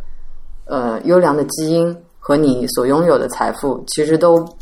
跟你自己后天的努力完全没有任何关系，都是你的父母给你的，只是父母遗传给你的是不同的东西而已。为什么我们会对？就是其实我觉得性质是一样的，为什么会表现出两种就是很不一样的态度呢？你你怎么觉得？刚才我们提到的一个人说过一句话，嗯，不是是真是 假，啊，就是天才是百分之一的才能和百分之九十九的勤奋，嗯，对吧？那就比如说莫扎特，那他很有很就他的那个，首先他这个天赋是他天生的，对吧？但是那些曲子不是随着他生下来就 有的，也是他非常勤奋的一首首去写出来的，对吧？嗯，好吧，我知道我的分歧跟你的分歧在哪里了，就是可能还是在就是说这个天才的定义上面。你觉得如果说他本身是就本身一个小孩儿，他带有过人的这个音乐天赋，他还不能称之为天才，要等他有所创造之后，你才能够称他为天才，是吗？就，嗯，可能就是或者或者或者你认为是说他哪怕能够称之为天才，就是说没有任何创造，只是表现出过人的音乐天赋，他也能称之为天才。但这这件事本身并没有什么值得羡慕的，或者说并没有什么值得夸耀的，没有什么了不起的。呃，如果是这样说的话，那我的解释大概会是这样子的。嗯嗯，首先我觉得，就你说那个富二代，他有很多钱或者有很多这个就财富吧， 对，很多资产。那么这些东西多半是，呃，就这些所谓的资产多半是怎么说呢？在你在某一个行业成功之后的产物，嗯，没错，对吧？对，就是你你做的很好，你很出众，或者说哪怕你运气特别好，反正 anyway 就是说你做对了很多事情，然后你得到了这个一笔可观的财富。嗯，但是呢，这个作为一个富二代，就是他拿到这个财富的时候，他并没有做对任何事情。是啊，对吧？那是啊这个时候我是他们的父母或会者就是可能有长辈就我们会觉得说啊啊运气真好，什么投对了胎，类似这种东西，对吧？但是呢，如果说他是一个天才，他本身就就那些不是他是一个这个艺术方面天才、音乐方面天才，那么这些东西就是他的，你懂我意思吧？就是说，如果他是一个有天有任何天赋的、嗯天生能力的这么一个天才的话，那么这个东西就是他自己的，嗯就他就是在这个音乐方面或者在什么方面，就是比大家都强。嗯对吧？就是他本身就是这个是是呃别人抢不走的，对吧？就是是他怎么说呢？根深蒂固就是他自己的东西。但是如果说是钱嗯这样的东西的话，那么钱作为一种副产品，其实是别人给他的，嗯，对吧？就他并不能够证明什么，就是你有一笔别人给你的钱，并不能说明什么，嗯对吧？但是如果你有这个音乐方面的才能，这是能够证明什么的。嗯，我这么觉得。嗯嗯，我大概知道你的意思了。然后在呃出来这个结果之后，因为有些朋友说，那虽然三百块钱不贵，但是说也想，因为没做过嘛，说呢等你这个结果出来了以后嗯看看。啊，然后呃，我出来以后就跟他们说了，然后呃他们给我一个感受是说，就是还是有点将信将疑嗯，啊。那我觉得这个当然也正常。然后在我跟他们说这个，就是有哎，嗯他们我觉得将信将疑的是什么？是觉得说这个结果，呃，他们不能够确定是不是准确呢？还是说对于说，对啊对啊，嗯啊，因为这个东西你很难去，就说实话，啊很难去判断它到底准不准，除非他在说的是一件板上钉钉的事情嗯，啊对，就比方说你对酒精是不是过敏之类的，啊，对，就是就比方说你，他如果说怎么说呢，就是一件你觉得准的事情，嗯，就你不知道他是真的测出来了然后准，还是说他刚好碰巧就好是这像样星子座那样的是吗？对，就是说起星座，就是他们觉得这个，因为我在给他们读嘛，对吧？有一些这种感受，就是我觉得比较有趣的一些一些结果，就读读给他们听，他们说哇，这感觉很像星座啊，对吧？就是说，比方说你是狮子座的，所以你比较霸气，你比较什么？所以你这个星座呃 慷慨黑为什么会去测这种东西是吗？啊，对啊，因为我一直都不相信星座嘛，嗯，对吧？是那我觉得，与其相信星座，我不如来看看基因这个东西。啊、他说那这东西跟星座看上去 有什么区别就结果上来看一样嘛，是吧？这也是说有的准，有的不准，对吧？嗯，哦，其实相比起你咱们刚刚说的那个准不准的问题，嗯，我更好奇的是，嗯，怎么说？就像是那拉出走以后怎样这样子的问题，就是说我们现在测出来这个结果了，对吧？我知道我阴影很大，然后你知道你有长睡不醒的基因，那 so what？那比如说针对这两你那个还好啊，对，就我们针对这两个情况的话，其实答案很简单嘛。那我既然烟瘾是吧，基因决定是呃这么大的，那我最好就不要抽烟喽。然后，那对于你的话，你知道自己具有长睡不醒的这个基因，那就不要硬撑着说每天只只睡呃三四个呃四五个小时，对吧？嗯那就尽量保证睡眠嘛。那对于其他一些东西，比如说内向外向，比如说我的检测结果是偏内向，那 so what？就是说，我知道这个结果之后，我是放纵自己说啊，反正我很内向，然后就是说在对外，呃，跟人跟人交往接触的时候，我也不就是表示不主动，反正我很内向嘛，就是我无论再怎么改，我基本上就这样了，就是属于一个放纵的态度呢，还是说啊、我知道我很内向，所以我需要在这个人际交往当中多做一些努力，就是做一些后天的努力来，就是克服这个先天上的，我不能叫缺陷吧，就是说这个特点特点，对嗯，你你你是怎么看的？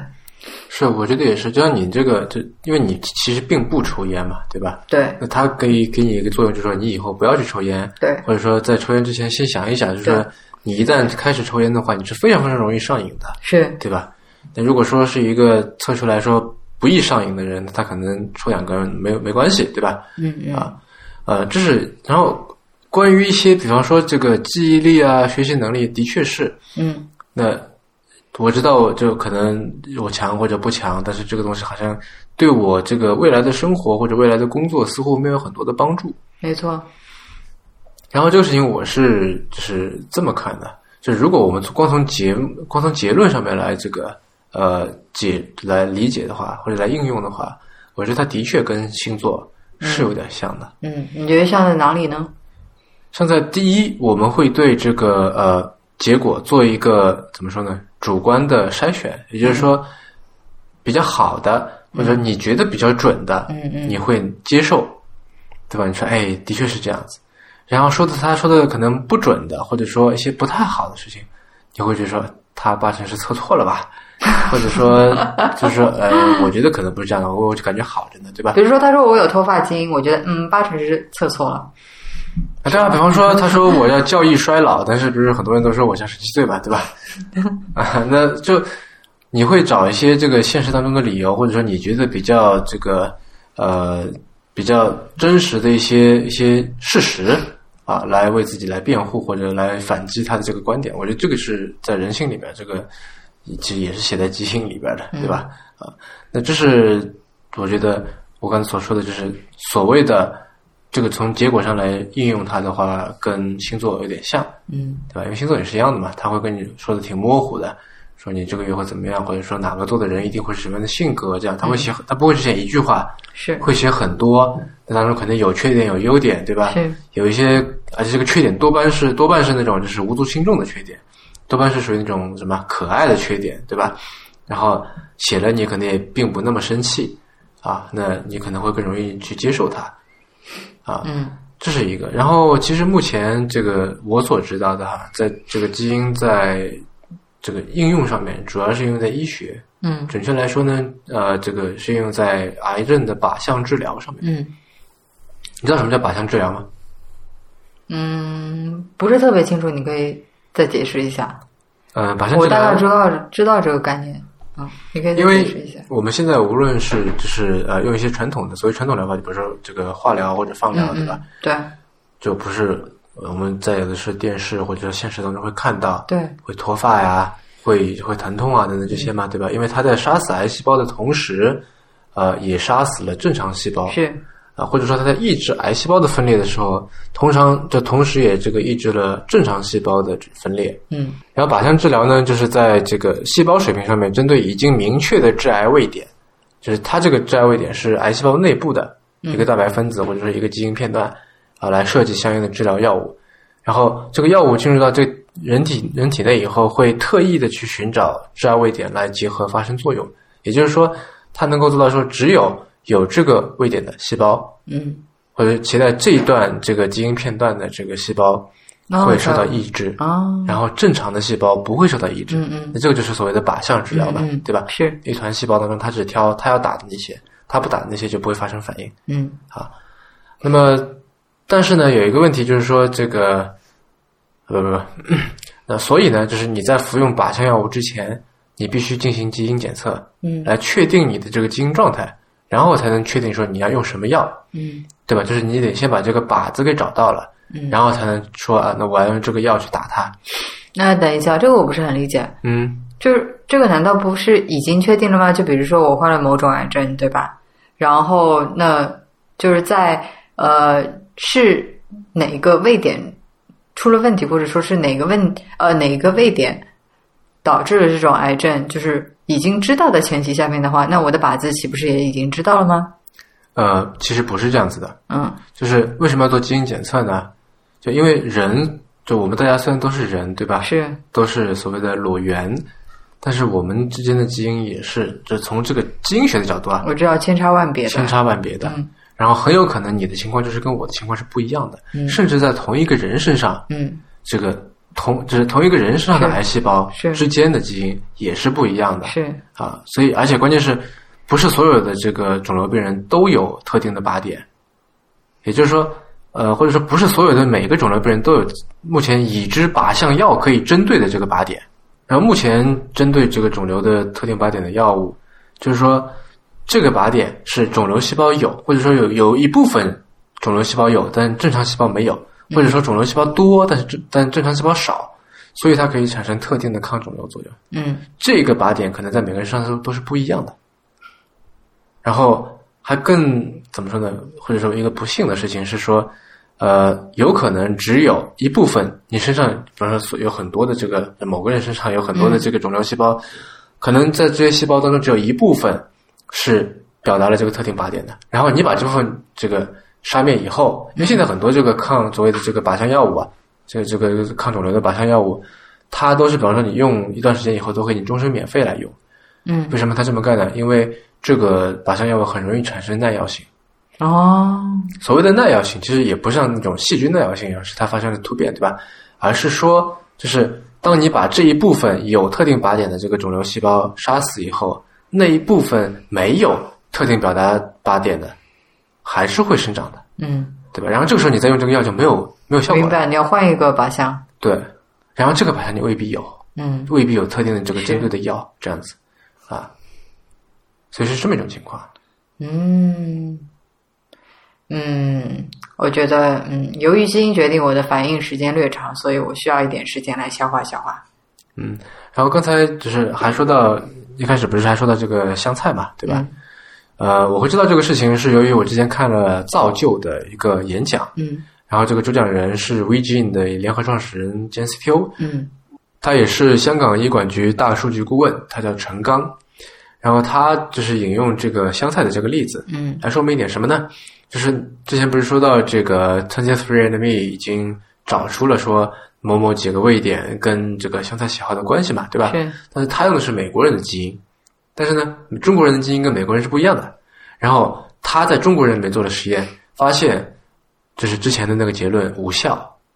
美国人虽然是这几个基位点是能够呃，就如果你去测一下，可以知道说这个人是不是喜欢吃香菜，但是同样的方法在中国人身上是无效的。这是为什么呢？这是因为这个虽然我们都是人，但是基因之间有差别啊。但是虽然说我们说回这个各色的基因检测这个事情，嗯呃，虽然说他也出具了一个报告，然后在这个报告后面也呃附了很多这个参考文献，对吧？是等等应该我觉得他应该是尽力做到他能够做到的最严谨的这个程度了。但是由于这个我们国家这个基因技术和基因工程发展，以及这整一个基因产业的这个发展程度，其实呃有很多，因为它有很多这个文献是来自国外的，对吧？就可能说你们这个这个位点在美国人身上表示，或者这几个位点在美国人身上表示说这个人就是很开朗，但是同样的这个这个结果可能未必能够照搬照抄到中国人身上，对吧？这个例子就是我刚才说的那个香菜那个例子。啊，那么呃，也许啊，在比方说我们，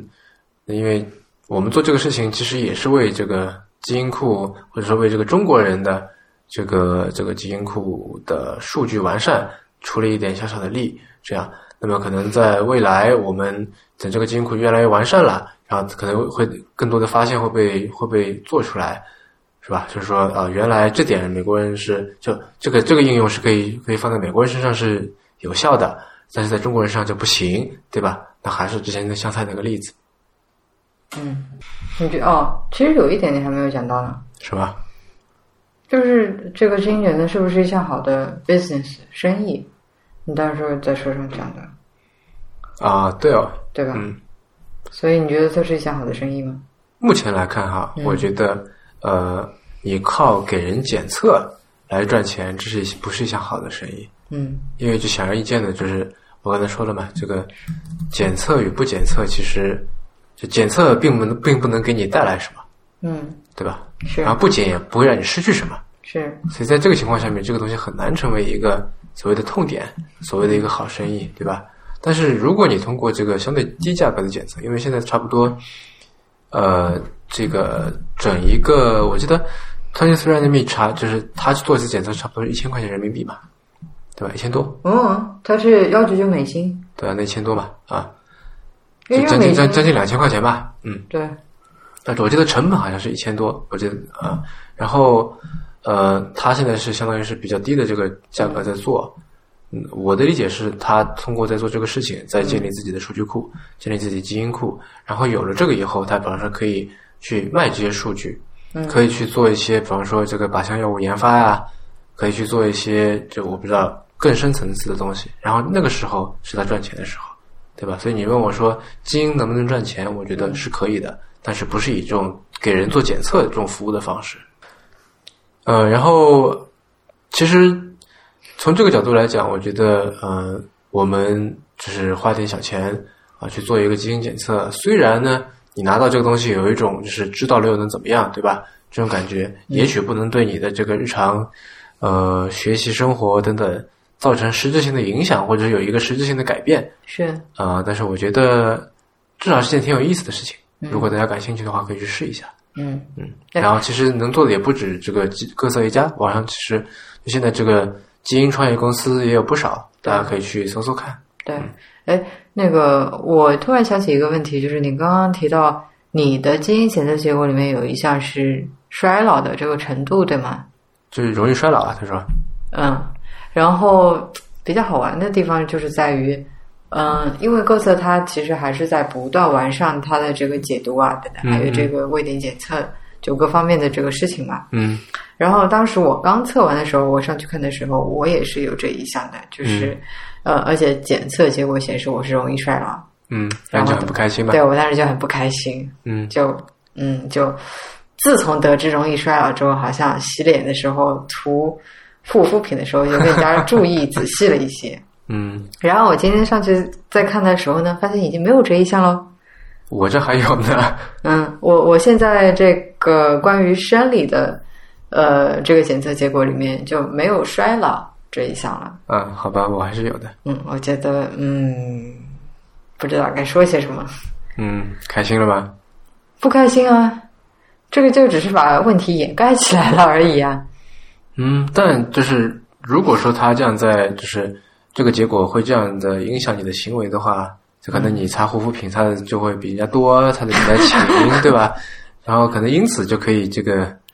怎么说呢？呃，对冲掉你这个基因先天所带给你的这个呃影响了，我觉得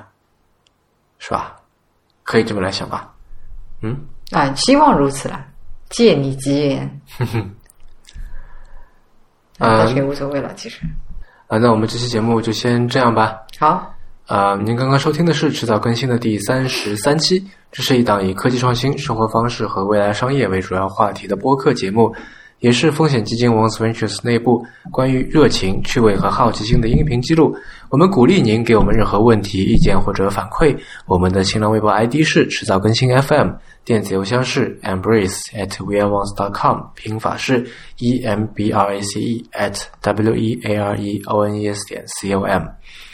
迟早更新网站的网址就是邮箱的后缀，您可以在页面右上角找到页面链接。您可以在官网上找到我们为每一期节目准备的详细的延伸阅读啊、希望您可以呃去看一看。您可以在 iOS 内建的播客 App 或者各大播客平台搜索“迟早更新”进行订阅收听。我们希望通过这档播客，能让熟悉的事物变得新鲜，让新鲜的事物变得熟悉。嗯，那就这样吧，拜拜。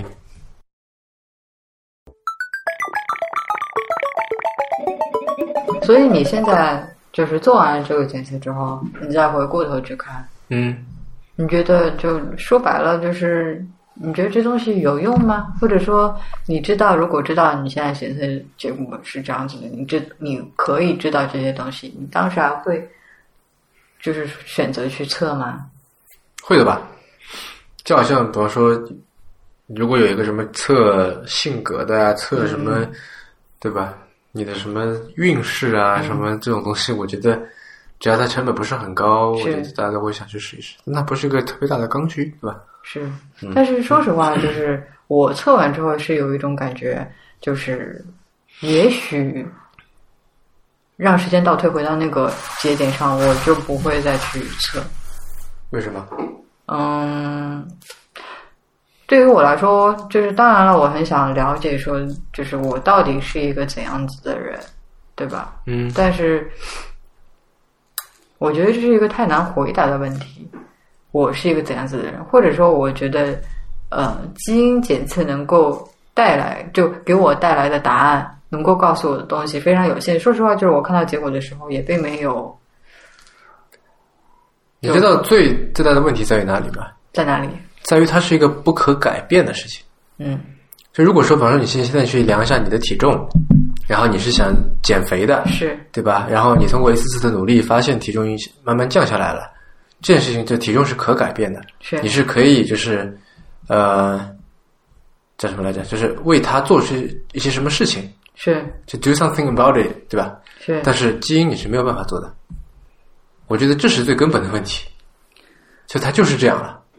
对，没错。啊！但是我觉得这个你天说生力量弱，它它测出来是我力量弱，那就是力量弱了，这样。对，我明白，我明白你说的，但是我觉得就 so what，对吧？我基因检测出来说，嗯，我容易衰老，那就这虽然说我觉得啊、有点伤心，然后，但是我就觉得说没什么大不了的，那我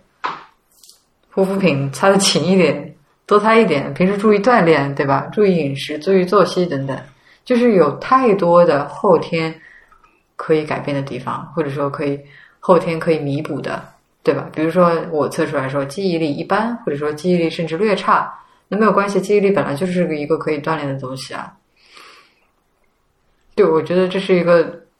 所以我这这不是一个板上钉钉的事儿，这不是一个说我基因测了之后结果是这样子的，但是它是就百分之一百决定了你的这个表现的一个东西。我觉得是这样子的，嗯。所以在这方面，我当时看到结果的时候，说实话，并没有很出人意料，呃，就出乎意料。我觉得基本上就是在我的想象当中，就跟我对自己的认知，说实话是，嗯，差不太多的，嗯。然后，那在基于这个前提下，我知道就是基因结果对于这些无论是生理还是性格、情绪方面的检测结果，跟我自己预估的对自己的了解是差不多的。也许我更期待从基因检测当中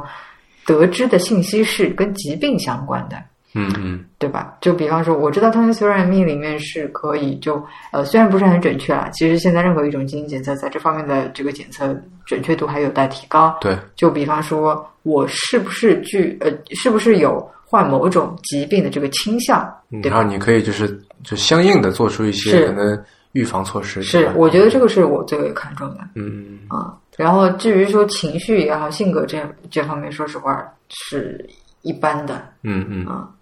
啊，我还有一个比较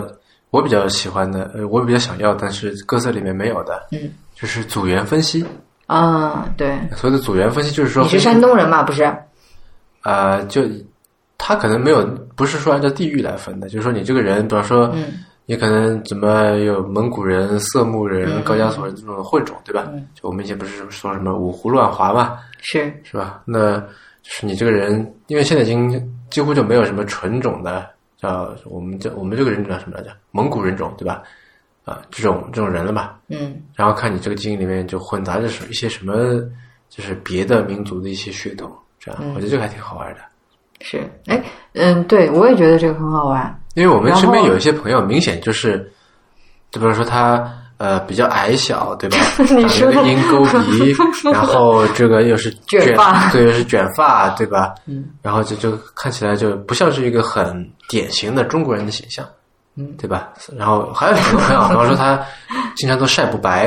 然后他的这个晒不黑，啊，对，说错了，对，经常晒不黑，然后这个眼睛颜色是有点棕黄色的，嗯，这样不像就是我们说的这么黑眼睛。你是想说他有犹太人的血统啊？我也不知道他有哪里然后有又血统是就但至少说，就是明显他看上去就是跟我们不太一样的是在外表上面是啊，就是他晒了以后发红，然后我们晒了以后就就变得黑不溜秋的。嗯，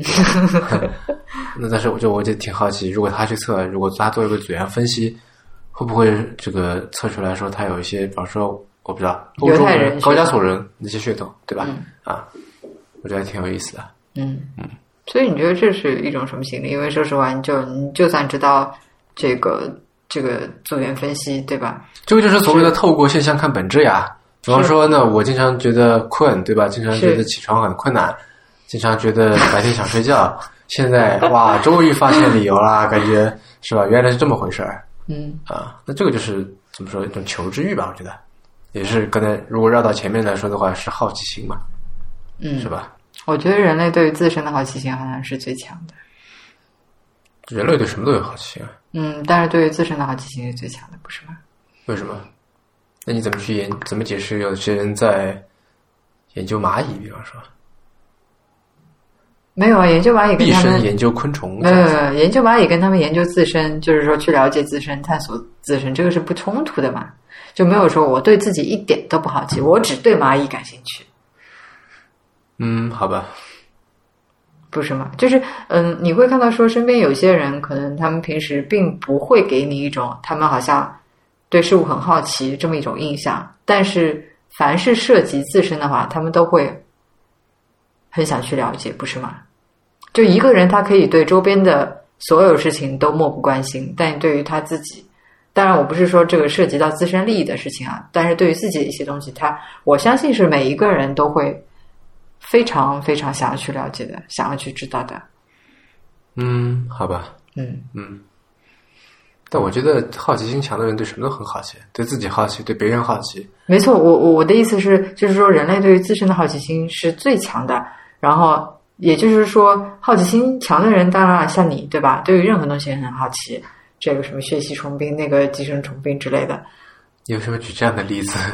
因为正常人都不会对这个感兴趣，不是吗？好吧，嗯，那我的意思是，就是哪怕是那些平时对其他事物并不是很好奇的人，但是对于自身依然是有非常强烈的这个嗯好奇心。嗯，不过我觉得基因有一些东西是检测不出来的，比方说呢，后天呢？比如说，嗯，奇怪的脑回路，为什么有些人脑洞就是很大？比如说你，怎么说？为什么？你想说什么？就你你还记得，就前两天我们从绍兴坐高铁回来的时候，嗯然后你在这个火车上面看，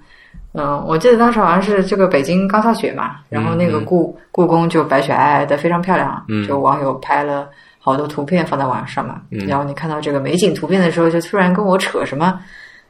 建国之后，我们是如何打败什么血吸虫病和其他寄生虫病的，对吧？嗯，你不觉得这是就这当中有什么逻辑关系吗？没有，我觉得很正常啊。我觉得一点都不正常啊！首先，我对血吸血，呃无论是血吸虫病还是其他任何的寄这生是虫病，肝吸不是虫病。就安利维， 我我真的一点兴趣都没有，而且我也看不出来故宫的美景图跟这个寄生虫病之间有什么有任何关系。啊，那是因为就是我看到这个，就是不，我看到这 个故宫，我看到这个故宫雪景图啊，我就想，因为下面有很多这些网友在发思古之幽情嘛，对吧？嗯，都说就是呃，就很是漂亮啊，就对啊，好像有点对，这个很正怀常念古啊。代啊什么的，对吧？对对，说什么我泱泱中华什么什是 么的啊，啊但是就我想到的一点是说，呃，在这个时候呢，可能在这个紫禁城里面是这样一幅比较漂亮的、富贵的，对吧？这样一幅景象。嗯但是呢，呃，中国在就是之前啊，嗯，其实是一个被寄生虫病严重困扰的一个国家。中国在之前被很多事情都困扰，你为什么一定会想到寄生虫病？因为就是他那一幅景象太过安详，太过宁静了。故宫出雪嘛，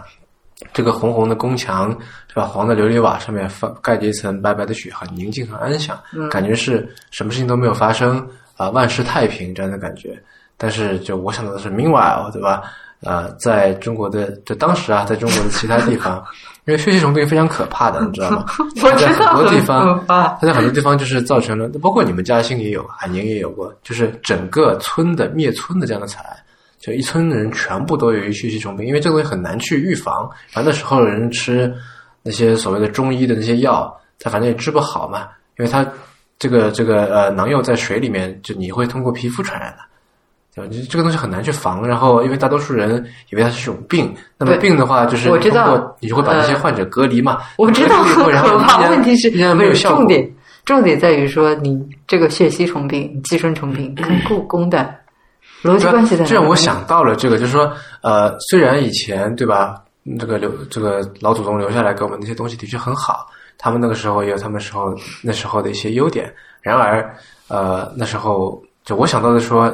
呃，虽就是怎么说呢，好像是美丽背后的一些悲惨故事。嗯，就这样吧。嗯，虽然经过你这一番解释，我依然不能够理解这当中的逻辑联系。嗯，我只能归结为你的脑回路不太正常。好吧，